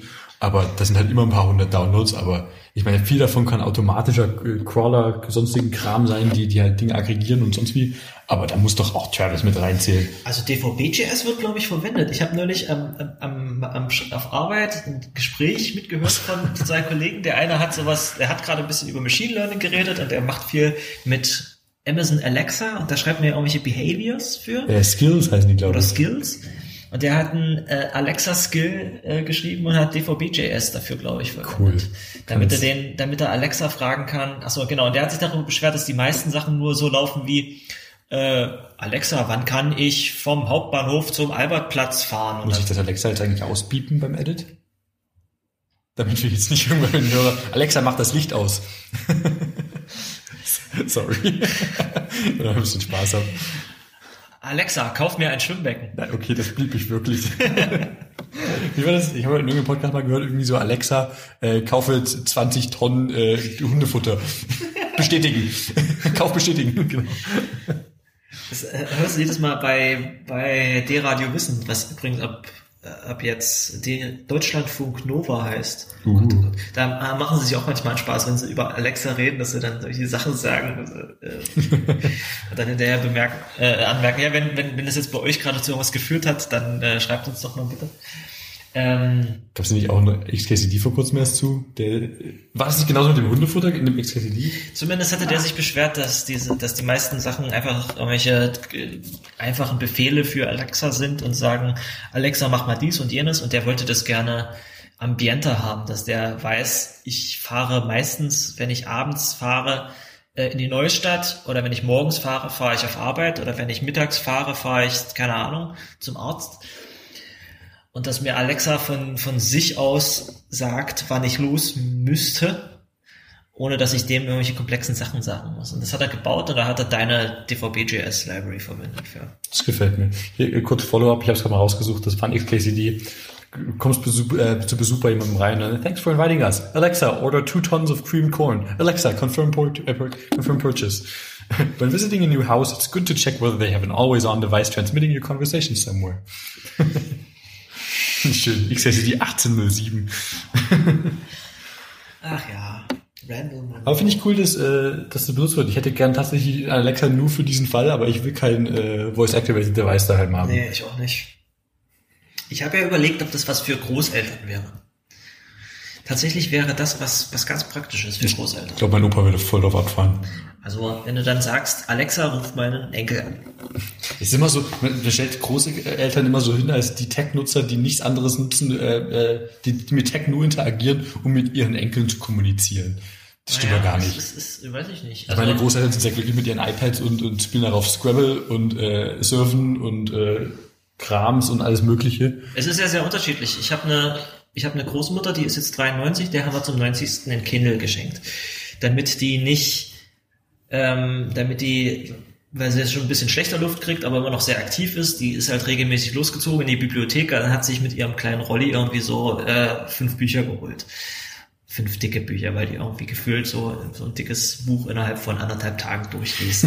und weil das, weil das ähm, ein bisschen aufwendig wird für sie und weil teilweise die Schrift auch vielleicht schon ein Tick zu klein ist, hat mein Vater ihr einen Kindle geschenkt. Und der kommt freitags eh immer zum Essen bei ihr vorbei und dann lädt er ihr neue Bücher da drauf. Und da ist sie sehr zufrieden mit. Meint aber mittlerweile, nachdem ich sie getroffen habe, sie hat das Ding jetzt schon drei Jahre, äh, dass sie schon doch die alten Bücher bevorzugt. Okay. Weil das, das haptische schöner ist. Das hat sie so direkt so gesagt. Dann habe ich eine andere große Tante, Großtante, die ist nicht wirklich meine Tante, aber die, die nennen wir alle Tante. Das ist so eine Freundin der Familie, die ist noch ein bisschen älter, die ist jetzt 95 geworden. Und die ist eine sehr aktive WhatsApp-Nutzerin. also äh, die, die schreibt wirklich wie blöde Nachrichten hin und her und äh, schickt dir, den kriegst du dann von irgendwelchen Ur-Urgroßenkeln, die sie mittlerweile hat, kriegst du dann Fotos auf WhatsApp. Oh, geil. das ist total putzig, auf jeden Fall. Und meine Mutter, wenn die, wenn ich bei der bin und wir irgendwas machen zusammen, dann schickt die dir auch immer mal ein, ein Foto auf WhatsApp und kriegt sie dann schöne Antworten drauf. Mal ganz kurz zum Kindle. Mich stört das immer, dass Leute so meinen, wenn ich mit dem Kindle lese, dann gibt es nur das eine oder das andere. Das heißt, ich konvertiere entweder zum E-Book-Leser und darf nie wieder Papierbücher Yeah. anfassen oder ich nutze niemals ein E-Book und äh, lese nur Papier. Ich fühle mich recht nett, äh, recht gut in der in dem Zwischenraum. Ich lese gerne mit meinem Kindle, aber ich lese auch gerne ein Papierbuch. Und ich finde, das ist beides möglich und warum auch nicht. Also ich hatte eine Zeit lang einen Kindle und habe den für Nachrichten benutzt. Das finde ich schwierig. Und es war wirklich schwierig. Ich habe, äh, es gibt ja dieses dieses E-Book-Verwaltungstool Caliber. Caliber. Eigentlich schön. Das, ich finde, das, das Killer-Feature davon war, dass du, ist es immer noch, äh, dass du da Nachrichtenseiten, also Newsfeeds abonnieren konntest Über RSS. über RSS und äh, viele Sachen hatte der schon voreingestellt. Das heißt, du konntest dir hier eine Sammlung zusammenklicken, bisschen Heise, bisschen Telepolis, bisschen Spiegel, bisschen äh, Spektrum der Wissenschaft oder irgend sowas. Und dann hat er dir die letzten sieben Tage runtergeladen, zusammengestellt. Oder er hat es, glaube ich, kontinuierlich runtergeladen. Ich weiß es nicht mehr genau. Und hat dir das dann zusammengestellt und dann hast du auf dem Kindle wirklich eine schöne Offline-Variante davon gehabt, wo du die einzelnen also bei, bei so Nachrichtenseiten äh, wie FATS oder wie bei der Süddeutschen hast du dann wirklich Politik, Kultur, Wirtschaft als einzelne Kapitel gehabt und du hast eine sehr schöne ähm, E-Book-Variante dieser einzelnen Magazine gehabt, aber halt auch sowas wie Telepolis, ne, was du auch selten liest, weil es halt Ja, aber es ist ein cooles Feature auf jeden Fall. das habe ich dann, das habe ich mir dann schon häufiger mal ähm, aufgeladen und bin dann mit dem Kindle in der Straßenbahn ge unterwegs gewesen und habe dann dort in Ruhe das gelesen. Ich finde das bei dem alten Kindle, den ich hatte, fand ich das sogar, empfand ich das sogar als Feature, dass der kein Touchscreen hat. Weil du den an, ganz anders halten kannst als so ein Gerät mit Touchscreen. Da, beim Touchscreen fasst du das nicht so an. Das ist auch noch so was, was Schönes an dem Buch. Du kannst das Buch kannst du auf der Lesefläche kannst du anfassen, ohne dass dein Bild sich verschiebt, du weiterblätterst oder irgendwas. Bei so einem. Touchscreen-Gerät hast du die ganze Zeit Angst, dass du irgendwas veränderst. Und bei diesem alten Kindle, was war das, ein 3 oder sowas, das, das, der sieht ja auch noch so aus wie aus Star Trek, diese Pads. Ja. Diese grauen Pads, die die hatten. Das fand ich, fand ich eigentlich schon ziemlich geil. Ich kann den leider nicht mehr nehmen, weil der Akku zu durch ist. Aber das Ding war ziemlich schön. Als jemand, der äh, drei Kindles bisher besessen hat und das aktuellste mit Touchscreen, äh, teile ich deine Gedanken. Die Knöpfe waren angenehm. Es ist angenehm, das Alter auch mal kurz in der Hand zu halten, einfach einen Daumen auf dem Display zu Ja, haben genau. und festzuhalten. Aber es ist nicht so sehr ein Problem, wie ich anfangs erwartet habe. Ich lese, also auf dem Touchscreen Kindle ist es auch angenehm, dass es einfach überhaupt keinen Button bis auf den Einschalter hat. Und du kannst auf dem Display auch mal einfach hin und her swipen, ohne dass was passiert. Solange du nicht die Rechts-Links-Geste hast oder auf einem Wort explizit kurz draufhältst, um es zu highlighten. Dann, also wenn da Dreck zum Beispiel drauf ist, kann ich auch einfach auf dem Dreck äh, den langsam wegswipen, ohne dass es als Geste erkannt wird und irgendwas tut. Es war ja, glaube ich, sogar ein Feature, was in einer Keynote bei Apple mal verkauft wurde, als Feature vom iPad, dass das irgendwie so Thumb Recognition hat. Dass es erkennt, an welcher Stelle ein Touch wahrscheinlich ein Daumen ist und dementsprechend nicht darauf reagiert werden muss. Weil es wirklich, also an der Stelle ging mir Touchscreen echt auf den Keks. Nee, das ist absolut valide als Feedback. Das stimmt. Gab es das nicht sogar beim Tiny Tiny RSS bei der App? Kann man, glaube ich, Touch auch ausmachen und sagen, benutze nur die Volume-Tasten zum Hoch- und Runterscrollen. Uh, witzig. Das, auch, das habe ich nie gemacht, aber ähm, das ist zumindest was, was man bedenkt. Ne? Man sagt immer, Touchscreen ist geil, aber eigentlich hat Touchscreen auch große Nachteile. Das stimmt. Aber dieses äh, News-Sync-Feature habe ich auch mal äh, probiert tatsächlich. Ich fand es auch ganz cool, aber ich habe mein Kindle so selten beim Rechner synchronisieren wollen, das ist das dass Problem. es daran weggestorben Das ist. das Problem. Also ich hätte das gerne einfach von vornherein, ich meine, was es benutzt hat, ist dieses Nachrichtenformat. Das ist nicht direkt das gleiche wie ein E-Book, sondern es hat halt, es wurde halt auf dem Kindle anders dargestellt. Du kannst ja auf dem Kindle kannst du ja auch sowas wie die Zeit oder sowas direkt abonnieren. Und dann hast du genau solche E-Books auf deinen Kindle gekriegt. Und ich habe schon überlegt, ob man irgendwie, das ging leider nicht, ich hätte gerne Caliber als Headless Service gehabt, dass ich das auf einem Raspberry Pi habe, dass das irgendwie einmal nachts anspringt und so einen Synklauf macht und sich dann wieder beendet und das Gerät trennt. So könntest du das, hätte ich den, habe ich den überlegt, könntest du das Ding über USB an dein Pi anschließen und nachts daran laden lassen und dann hat es das Ding direkt auf, vollgespielt mit neuen Sachen. Aber Wireless Sync mit dem Kindle ist ja kein Problem. Das gibt es ja schon seit Urzeiten des Kindles, dass du Dinge an eine E-Mail-Adresse schickst und die auf dem Kindle eben landen. Das Problem Ja. ist eben, Ca- eben Calibre zu starten und äh, den, den Kram halt runterzuladen, Ich zu habe auf dem Kindle auch keinen Amazon-Account aktiviert gehabt. Achso, das habe ich eben drauf. Ist halt blöd, weil die dann eben Dinge löschen können. Beim Kindle, es gab Aber- schon geile Hacks. Es gab doch mal ein Kindle mit äh, GPRS oder mit, äh, zumindest mit Mobilfunk. Das hatte ich, wenn mein erstes die Kind hatten, hatte Mobilfunk. Die hatten irgendwie einen extra Deal mit den Mobilfunkherstellern gehabt, dass du überall Internet hast, weil es macht ja nicht viel. Und ähm, das war halt irgendwie geschützt, aber dieser Kindle hatte halt überall mobilen Internetzugang und zwar unbegrenzt. Da gab es Mhm, wirklich Leute, die das Ding Ah, ah. einigermaßen aufgebaut hatten, um dann den, den Kindle dann als mobiles Modem zu benutzen. Was du, also die hatten äh, eine Begrenzung drin, du hattest eine SIM-Karte in drin, die war bezahlt von Amazon, du hast quasi einen kleinen Aufpreis beim Kauf des Geräts gezahlt, um Genau. das eben zu decken. Was du überall durftest, war der Amazon Store und Wikipedia. Das durftest du überall so. auf der Welt nutzen, aber freie Internet nicht. Ach so, also war es eher so ein Zero-Rating-Angebot. Genau. Also ich, ich meine, es ist logisch, dass die den, äh, dich zu Amazon eben durchlassen, damit du denen eben Geld geben kannst, um Bücher zu kaufen. Aber ich fand es auch damals recht cool, dass ich tatsächlich Wikipedia im Urlaub auch äh, nutzen konnte, wenn ich gerade irgendwo sonst wo saß. Aber du durftest nicht ins freie Internet damit.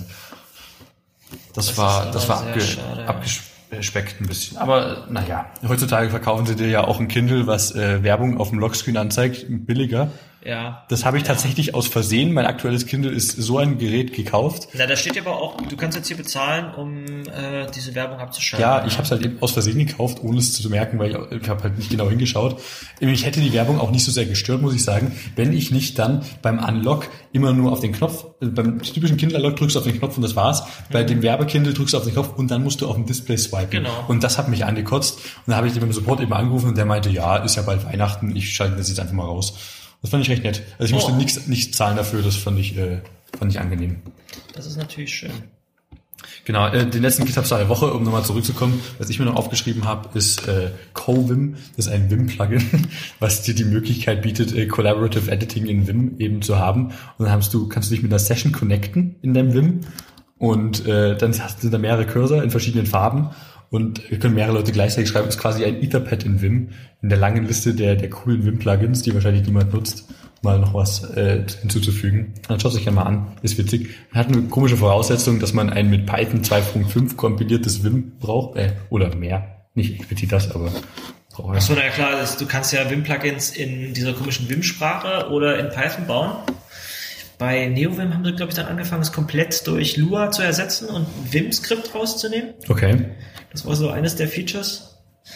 Aber ja, es ist auch komisch, dass du halt, du kannst, glaube ich, auch Vim-Plugins in Ruby schreiben. Das ist alles ein bisschen, bisschen, Okay. bisschen eklig. Warum nicht?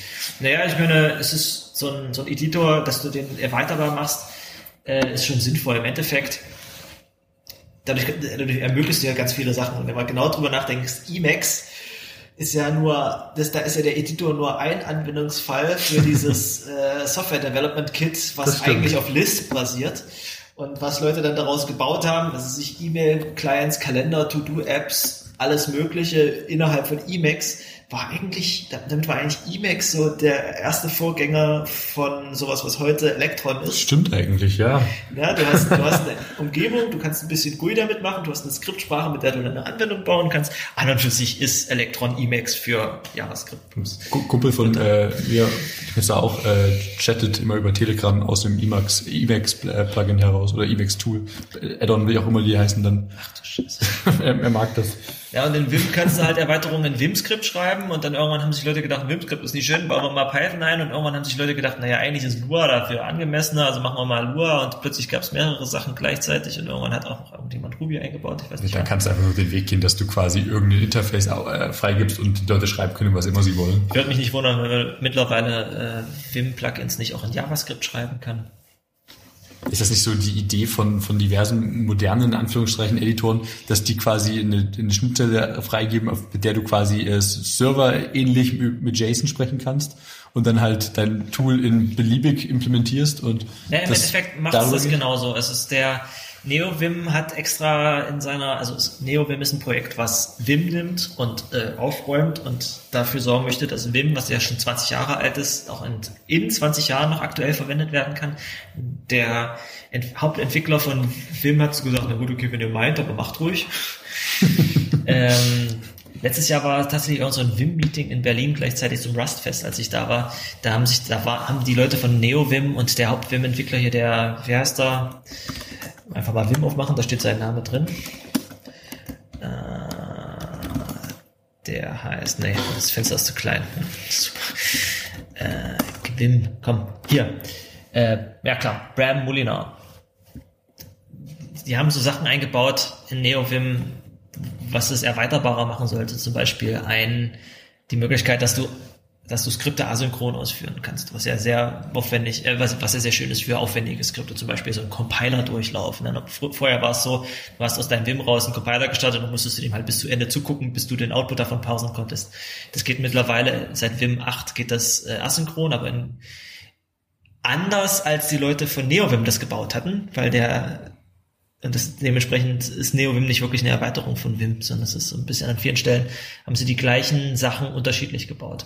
Was, also, was zum Beispiel auch in NeoVim eingebaut haben, ist halt eine, eine kleine Serverschnittstelle, dass du von außen mit dem Vim über eine Message Pack Schnittstelle kommunizieren okay. kannst. Es ist also nicht JSON, sondern Message Pack. Und was relativ ähnlich ist, hat halt der Entwickler von diesem Sai-Editor, diesem, diesem Rafe Levine, meinst du? Rafe Levine, ähm, gemacht. Der hat halt, der Editor ist an und für sich headless, der hat kein Interface oder was, der ist einfach bloß ein, ein Model.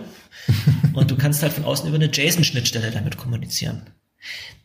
Tatsächlich hätte man an der Stelle auch was anderes als JSON nehmen können, weil JSON ein bisschen teurer ist als zum Beispiel Message Pack oder Protobuf. Das ist ein sehr bekannter Standard, sehr verbreitet. Ja, theoretisch. Also ich kann mir gut vorstellen, dass äh, wenn der das in Rust gebaut hat, dass, dass er dann sinnvollerweise dafür sowas wie Serde nimmt.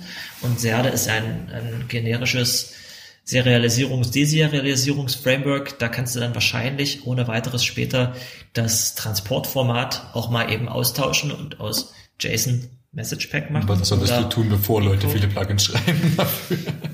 Ja, und wenn du das Plugin in irgendwas baust, wo du nicht selber dieses JSON zusammenbaust, sondern einfach bloß sagst, schicke mal eine Nachricht mit diesem Payload an Sei, dann kannst du das auch zwischendurch hoffentlich aktualisieren und äh, austauschen. Das stimmt. Aber wenn er halt, ex also Sei ist ein Editor, der, das ist übrigens Leseempfehlung, The Science Behind Rope, Ropes, die nutzen keine für, für einen Text. Äh, genau, und das, das, das, das Aufwendige oder das, das Coole an Sei ist, dass der ein anderes Modell oder ein modernes Modell verwendet, um Text intern zu speichern. Du möchtest ja, du hast ja, wenn du einen Texteditor baust, hast du nicht nur hast du nicht nur einen langen String, der dein, nicht dein, ein String pro Zeile ist, und das war's. Und auch nicht einfach ein String pro Zeile, sondern du möchtest ja an einzelnen Stellen möchtest du ja was ranschreiben können. Du möchtest, also fangen wir mal einfach an. Du hast einen Editor, da schreibst du Text rein. Okay, dann möchtest du Zeilen vielleicht haben, damit du an Zeilen springen kannst oder damit du in Zeilen ähm, zwischen, zwischen zwei Zeilen was hinzufügen kannst. Also hast du, sagen wir mal, du hast ein Array von Zeilen. Mhm.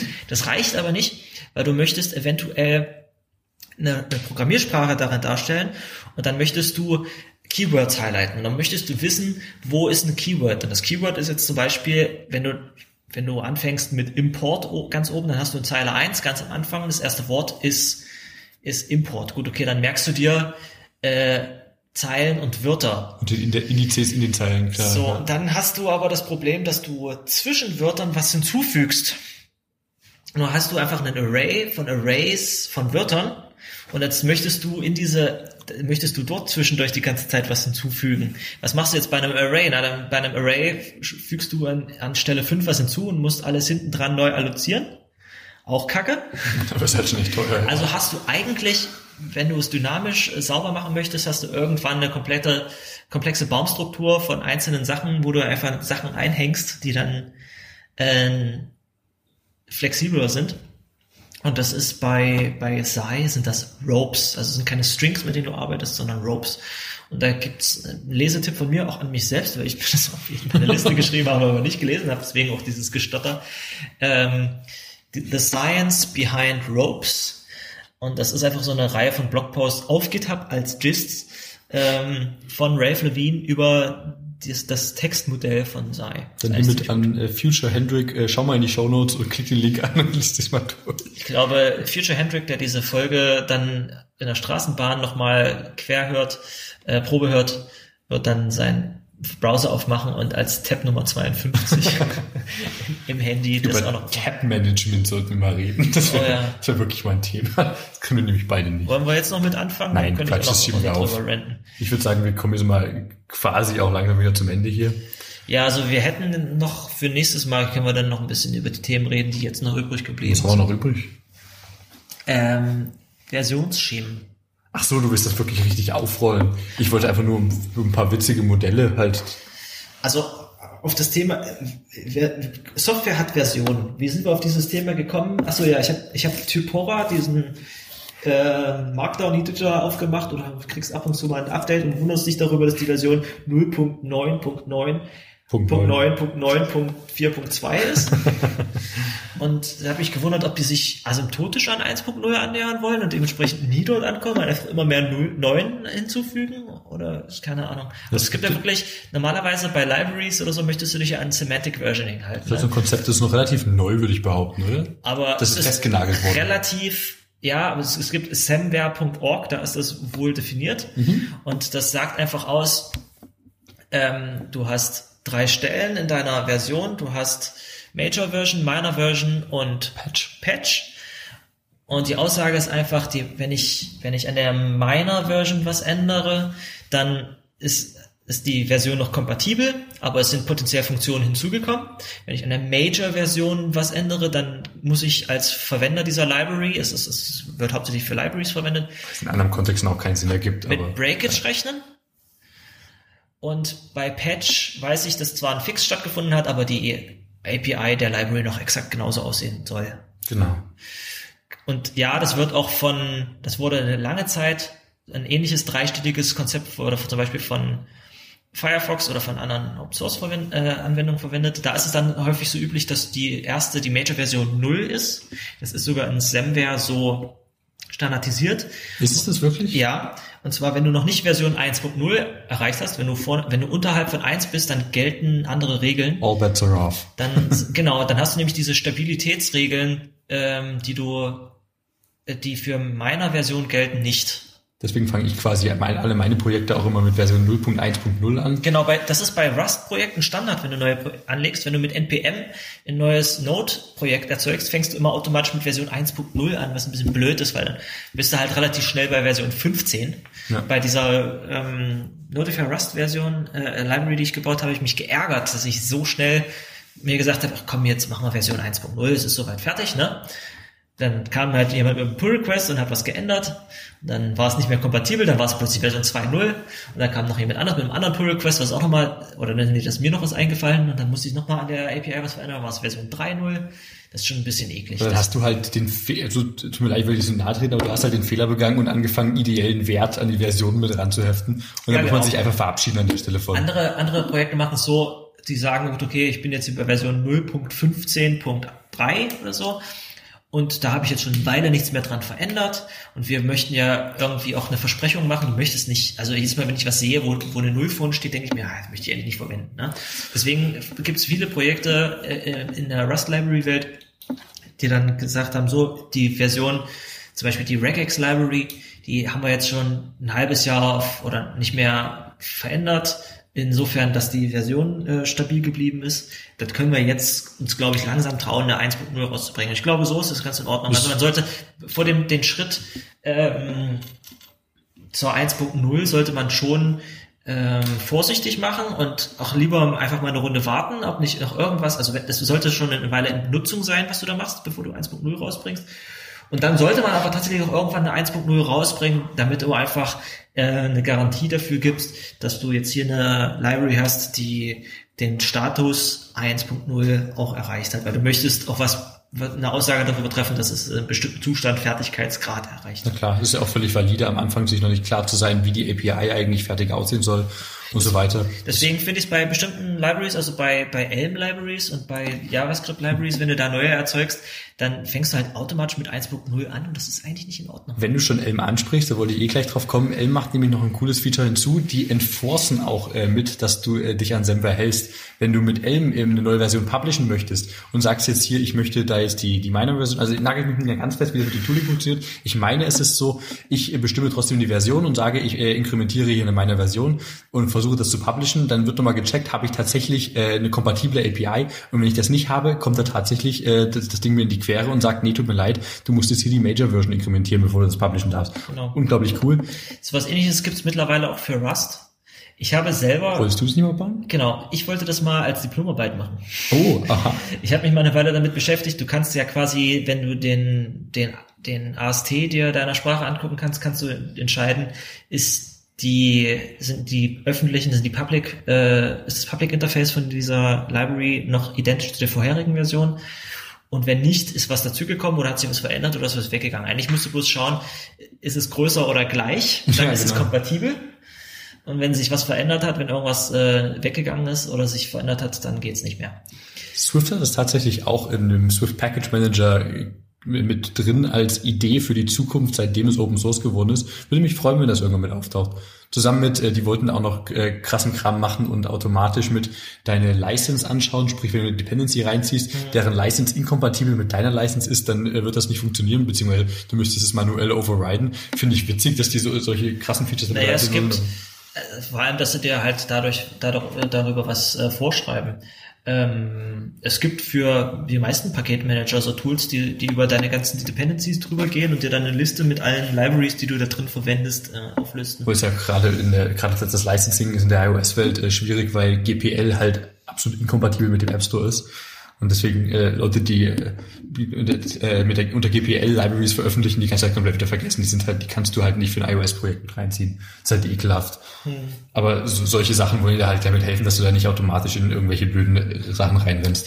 Bei, bei Rust war es sogar so, dass äh, es irgendwann mal jemand einen Bot auf die ganzen Repos der auf, äh, auf Crates.io veröffentlichten Libraries losgelassen hat und dir ein Issue geschrieben hat, wenn du nicht eine MIT Apache 2 Lizenz verwendet hast, also so eine Okay. Dual Licensing. Die meisten Crates sind MIT Apache 2 gedual licensed. Und er hatte dann ein Issue geschrieben und in dem Issue musste dann jeder Contributor also, also konnte, du wurdest, du wurdest mit einem länglicheren Text darauf hingewiesen, dass es doch schön wäre, wenn du das machen würdest, wenn du das relicensen würdest. Damit du das aber machen konntest, musste jeder, der Code contributed hat, jeder, der, das hat der Bot auch noch rausgesucht. Na klar. Die ganzen Contributor wurden namentlich erwähnt und dann wurde so eine Checkliste reingeschrieben und dann musste jeder unten drunter schreiben, äh, I hereby relicense every current and future or past, äh, bla bla bla, Contribution. contribution, äh, un, under this license. Ja klar, müsst ihr so machen. Du kannst ja nicht einfach was relicensen, wenn äh, die Contributor nicht agreeen. Die haben ja auch Code mit reingeschrieben. Wenn du der Einzige bist, der bisher diese Library geschrieben hat, dann kannst du machen, was du möchtest. Ja. Aber es wird halt schwierig, wenn andere Leute damit äh, mit reinschreiben. Das ist halt, sollte man schon beachten. Warum wir eigentlich äh, diese Thematik hier mit der Versionierung mal ansprechen wollten, weil wir noch äh, vorhin äh, mal wieder über die Versionsnummer von LaTeX gestolpert sind, die sich halt immer weiter Pi annähert, bis zu dem Punkt, nee, Tech ist das, die Tech-Versionsnummer. Mhm, Tech ist nicht sich, LaTeX. Genau, Tech nähert sich Pi an, äh, Schritt für Schritt mit jeder, äh, haben halt eine Zahl hinzu, mit jeder Version, die halt rauskommt und hat halt die witzige äh, Grundregel, dass sobald Donald, Knut äh, eben äh, leider das Zeitliche segnet, wird die Version auf gleich Pi gesetzt, also wirklich dem Wert von Pi und ist damit fertig und darf nicht mehr verändert werden. Tech Pi? TechPi. Also die Version ist Ja, nicht Tech 3.13, sondern TechPi. welches Tech nutzt du? Äh, Tech Pi natürlich, äh, klar. Aber Tech nutzt ja eh keiner das darf dann auch wirklich nicht mehr weiterentwickelt werden? Te- Tech ist an der Stelle dann fertig. Äh, Die Leute nutzen halt LaTeX und der Grund, warum LaTeX existiert, ist, damit äh, äh, Tech weiterentwickelt werden kann, auch nach, nach dem Ablehnen von äh, Donald Knut. Also, ist eigentlich schade. Ich fände es schon ganz gut, wenn die Leute dann mal sagen, gut, okay, jetzt kann es nicht mehr weiterentwickelt werden, jetzt können wir uns mal was anderes ausdenken. Das ist so eine Lebenszeitverschwendung, Tech zu benutzen. Nicht so schlimm. Also Tech ist schon echt gut, weil gerade creepy Font-Handling geht halt mit nichts gut außer Tech. Anders. Was Tech macht, ist in Ordnung. Wie Tech es macht, Gut, gut. Das, das, das unterstreiche Also ich ich sofort. finde es sinnvoll, dass es irgendwie so eine. Layouting-Engine gibt und dass es irgendwie, aber wie ich meinen Code in Tech schreibe und was ich machen muss, um das dazu zu bringen, irgendwas zu machen und wie gerade die Sprache, die oben drauf gesetzt ist, auf Makros basierend, das ist so fürchterlich. Aber das ist halt auch mächtig. ja, es ist mächtig, aber guck dir mal an, wie du, du schreibst Section, Subsection, Sub-Subsection, Sub-Sub-Subsection. Das gibt's schon gar nicht mehr. Die dritte Ebene musst du selber zurückskripten, die, die existiert von Haus aus. Dann gibt's, dann gibt's big, large, huge, huge in capitals.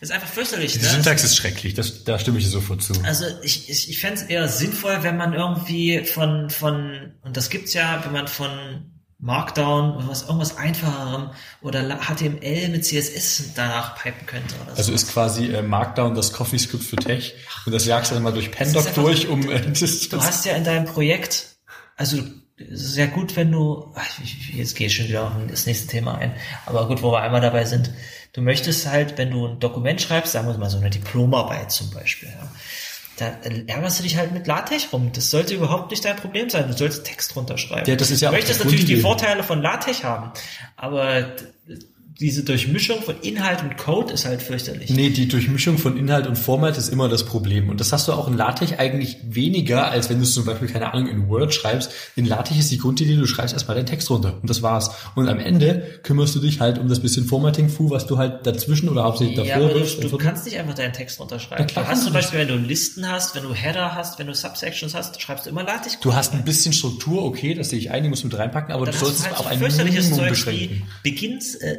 Itemize, End Itemize und dann diese komische Backslash-Syntax mit Item, Item, Item, Ja Item. gut, dann nutzt Markdown an der Stelle und konvertierst mit Pandoc zu, äh, zu Tech. Ja, so habe ich es gemacht. Aber es ist halt schon irgendwie und ich, die, wie Klammern in, in LaTeX-Makros verwendet werden, ist irgendwie nicht konsequent, äh, konsistent. Und dann hast du Sachen, die sich gegenseitig beeinflussen drin. Das ist Okay, ja, die typische LaTeX-Syntax ist, ist wieder. aber ich sag dir ja, das Kerning macht es super. Also ja, das sind eigentlich die Sachen, die, die gehen halt nirgendwo anders gut. Und Aber trotzdem hast du dann manchmal seltsames Verhalten, dass du plötzlich Leerseiten oder halbe Leerseiten drinstehen hast oder irgendwelche Sachen, die dann trotzdem aus deinem Blocksatz rausbrechen, weil sie nicht anders gerendert werden konnten. Also na klar. äh, Und dann kommst du wieder jemanden, der dann ein bisschen Hilfe sucht und du erklärst ihm erstmal, dass er hier mit, äh, wie war's, mit, mit Hurenkindern und äh, Schus äh, Schusterjungen und Huren, äh, Söhnen. nee, die heißen nicht Hurensöhne. Das ist die Beleidigung. Schusterjungen und Hurenkinder, glaube ich, sind die Bezeichnungen in der Typesetting-Welt für Sätze, die halt auf einer Seite anfangen, äh, Absätze, die auf einer Seite mit einem Satz anfangen, beziehungsweise in, mit einem Teilsatz halt noch auf einer Seite weitergehen. Genau. Das war neulich äh, in einem Kneipenquiz mal eine Frage. Aus welcher Welt kommen Huren, Kinder und Schusterjungen? Genau, Typesetting. Das immer wieder. Aber ich würde sagen, äh, damit machen wir auch wirklich langsam mal Schluss für heute. Wir haben äh, genug gesprochen, wir sind auch wieder bei zwei Stunden jetzt Ach du Scheiße, wie schnell wir? mit angekommen. Äh, Wir haben das komplette Ende vom Mobile Camp mit hier quasi vor unseren Augen abspielen lassen. Vorhin war noch voll Mobile Camp, als wir angefangen haben und jetzt ist quasi fertig aufgeräumt. Ja, hier fährt gerade ein Vater seinen kleinen Toddler mit, mit so einer Sackkarre durch den, durch das Nicht wieder Sackkarre. Das sähe bestimmt ein bisschen witziger aus. Wie heißt Also das? du ja so ein so ein Schub- Wagen, das Ja. Dings da. Aber gut, es ist jetzt noch nicht mal 18 Uhr. Ist eigentlich in Ordnung. Sonne scheint noch. Ich glaube, ich gehe noch ein bisschen Longboard fahren. Machen wir das. Dann beenden wir mit der Folge. Wir habt mal wieder eine Folge akronymisierbar gehört. Folge 5. Folge 5. Wir sind äh, Kilian und Hendrik. Diesmal sagen wir jeder unseren eigenen Namen. Verdammt, anders, das haben wir anders gemacht, genau. Ihr findet uns auf Twitter unter dem Handle akronymisierbar, beziehungsweise ich bin äh, Kilian KOE mit einem L, du bist äh, at hoodie-de. Ihr könnt uns abonnieren auf äh, iTunes, BitLove, FIT, was auch immer. Und äh, bis zum nächsten Mal. Ciao. Ciao.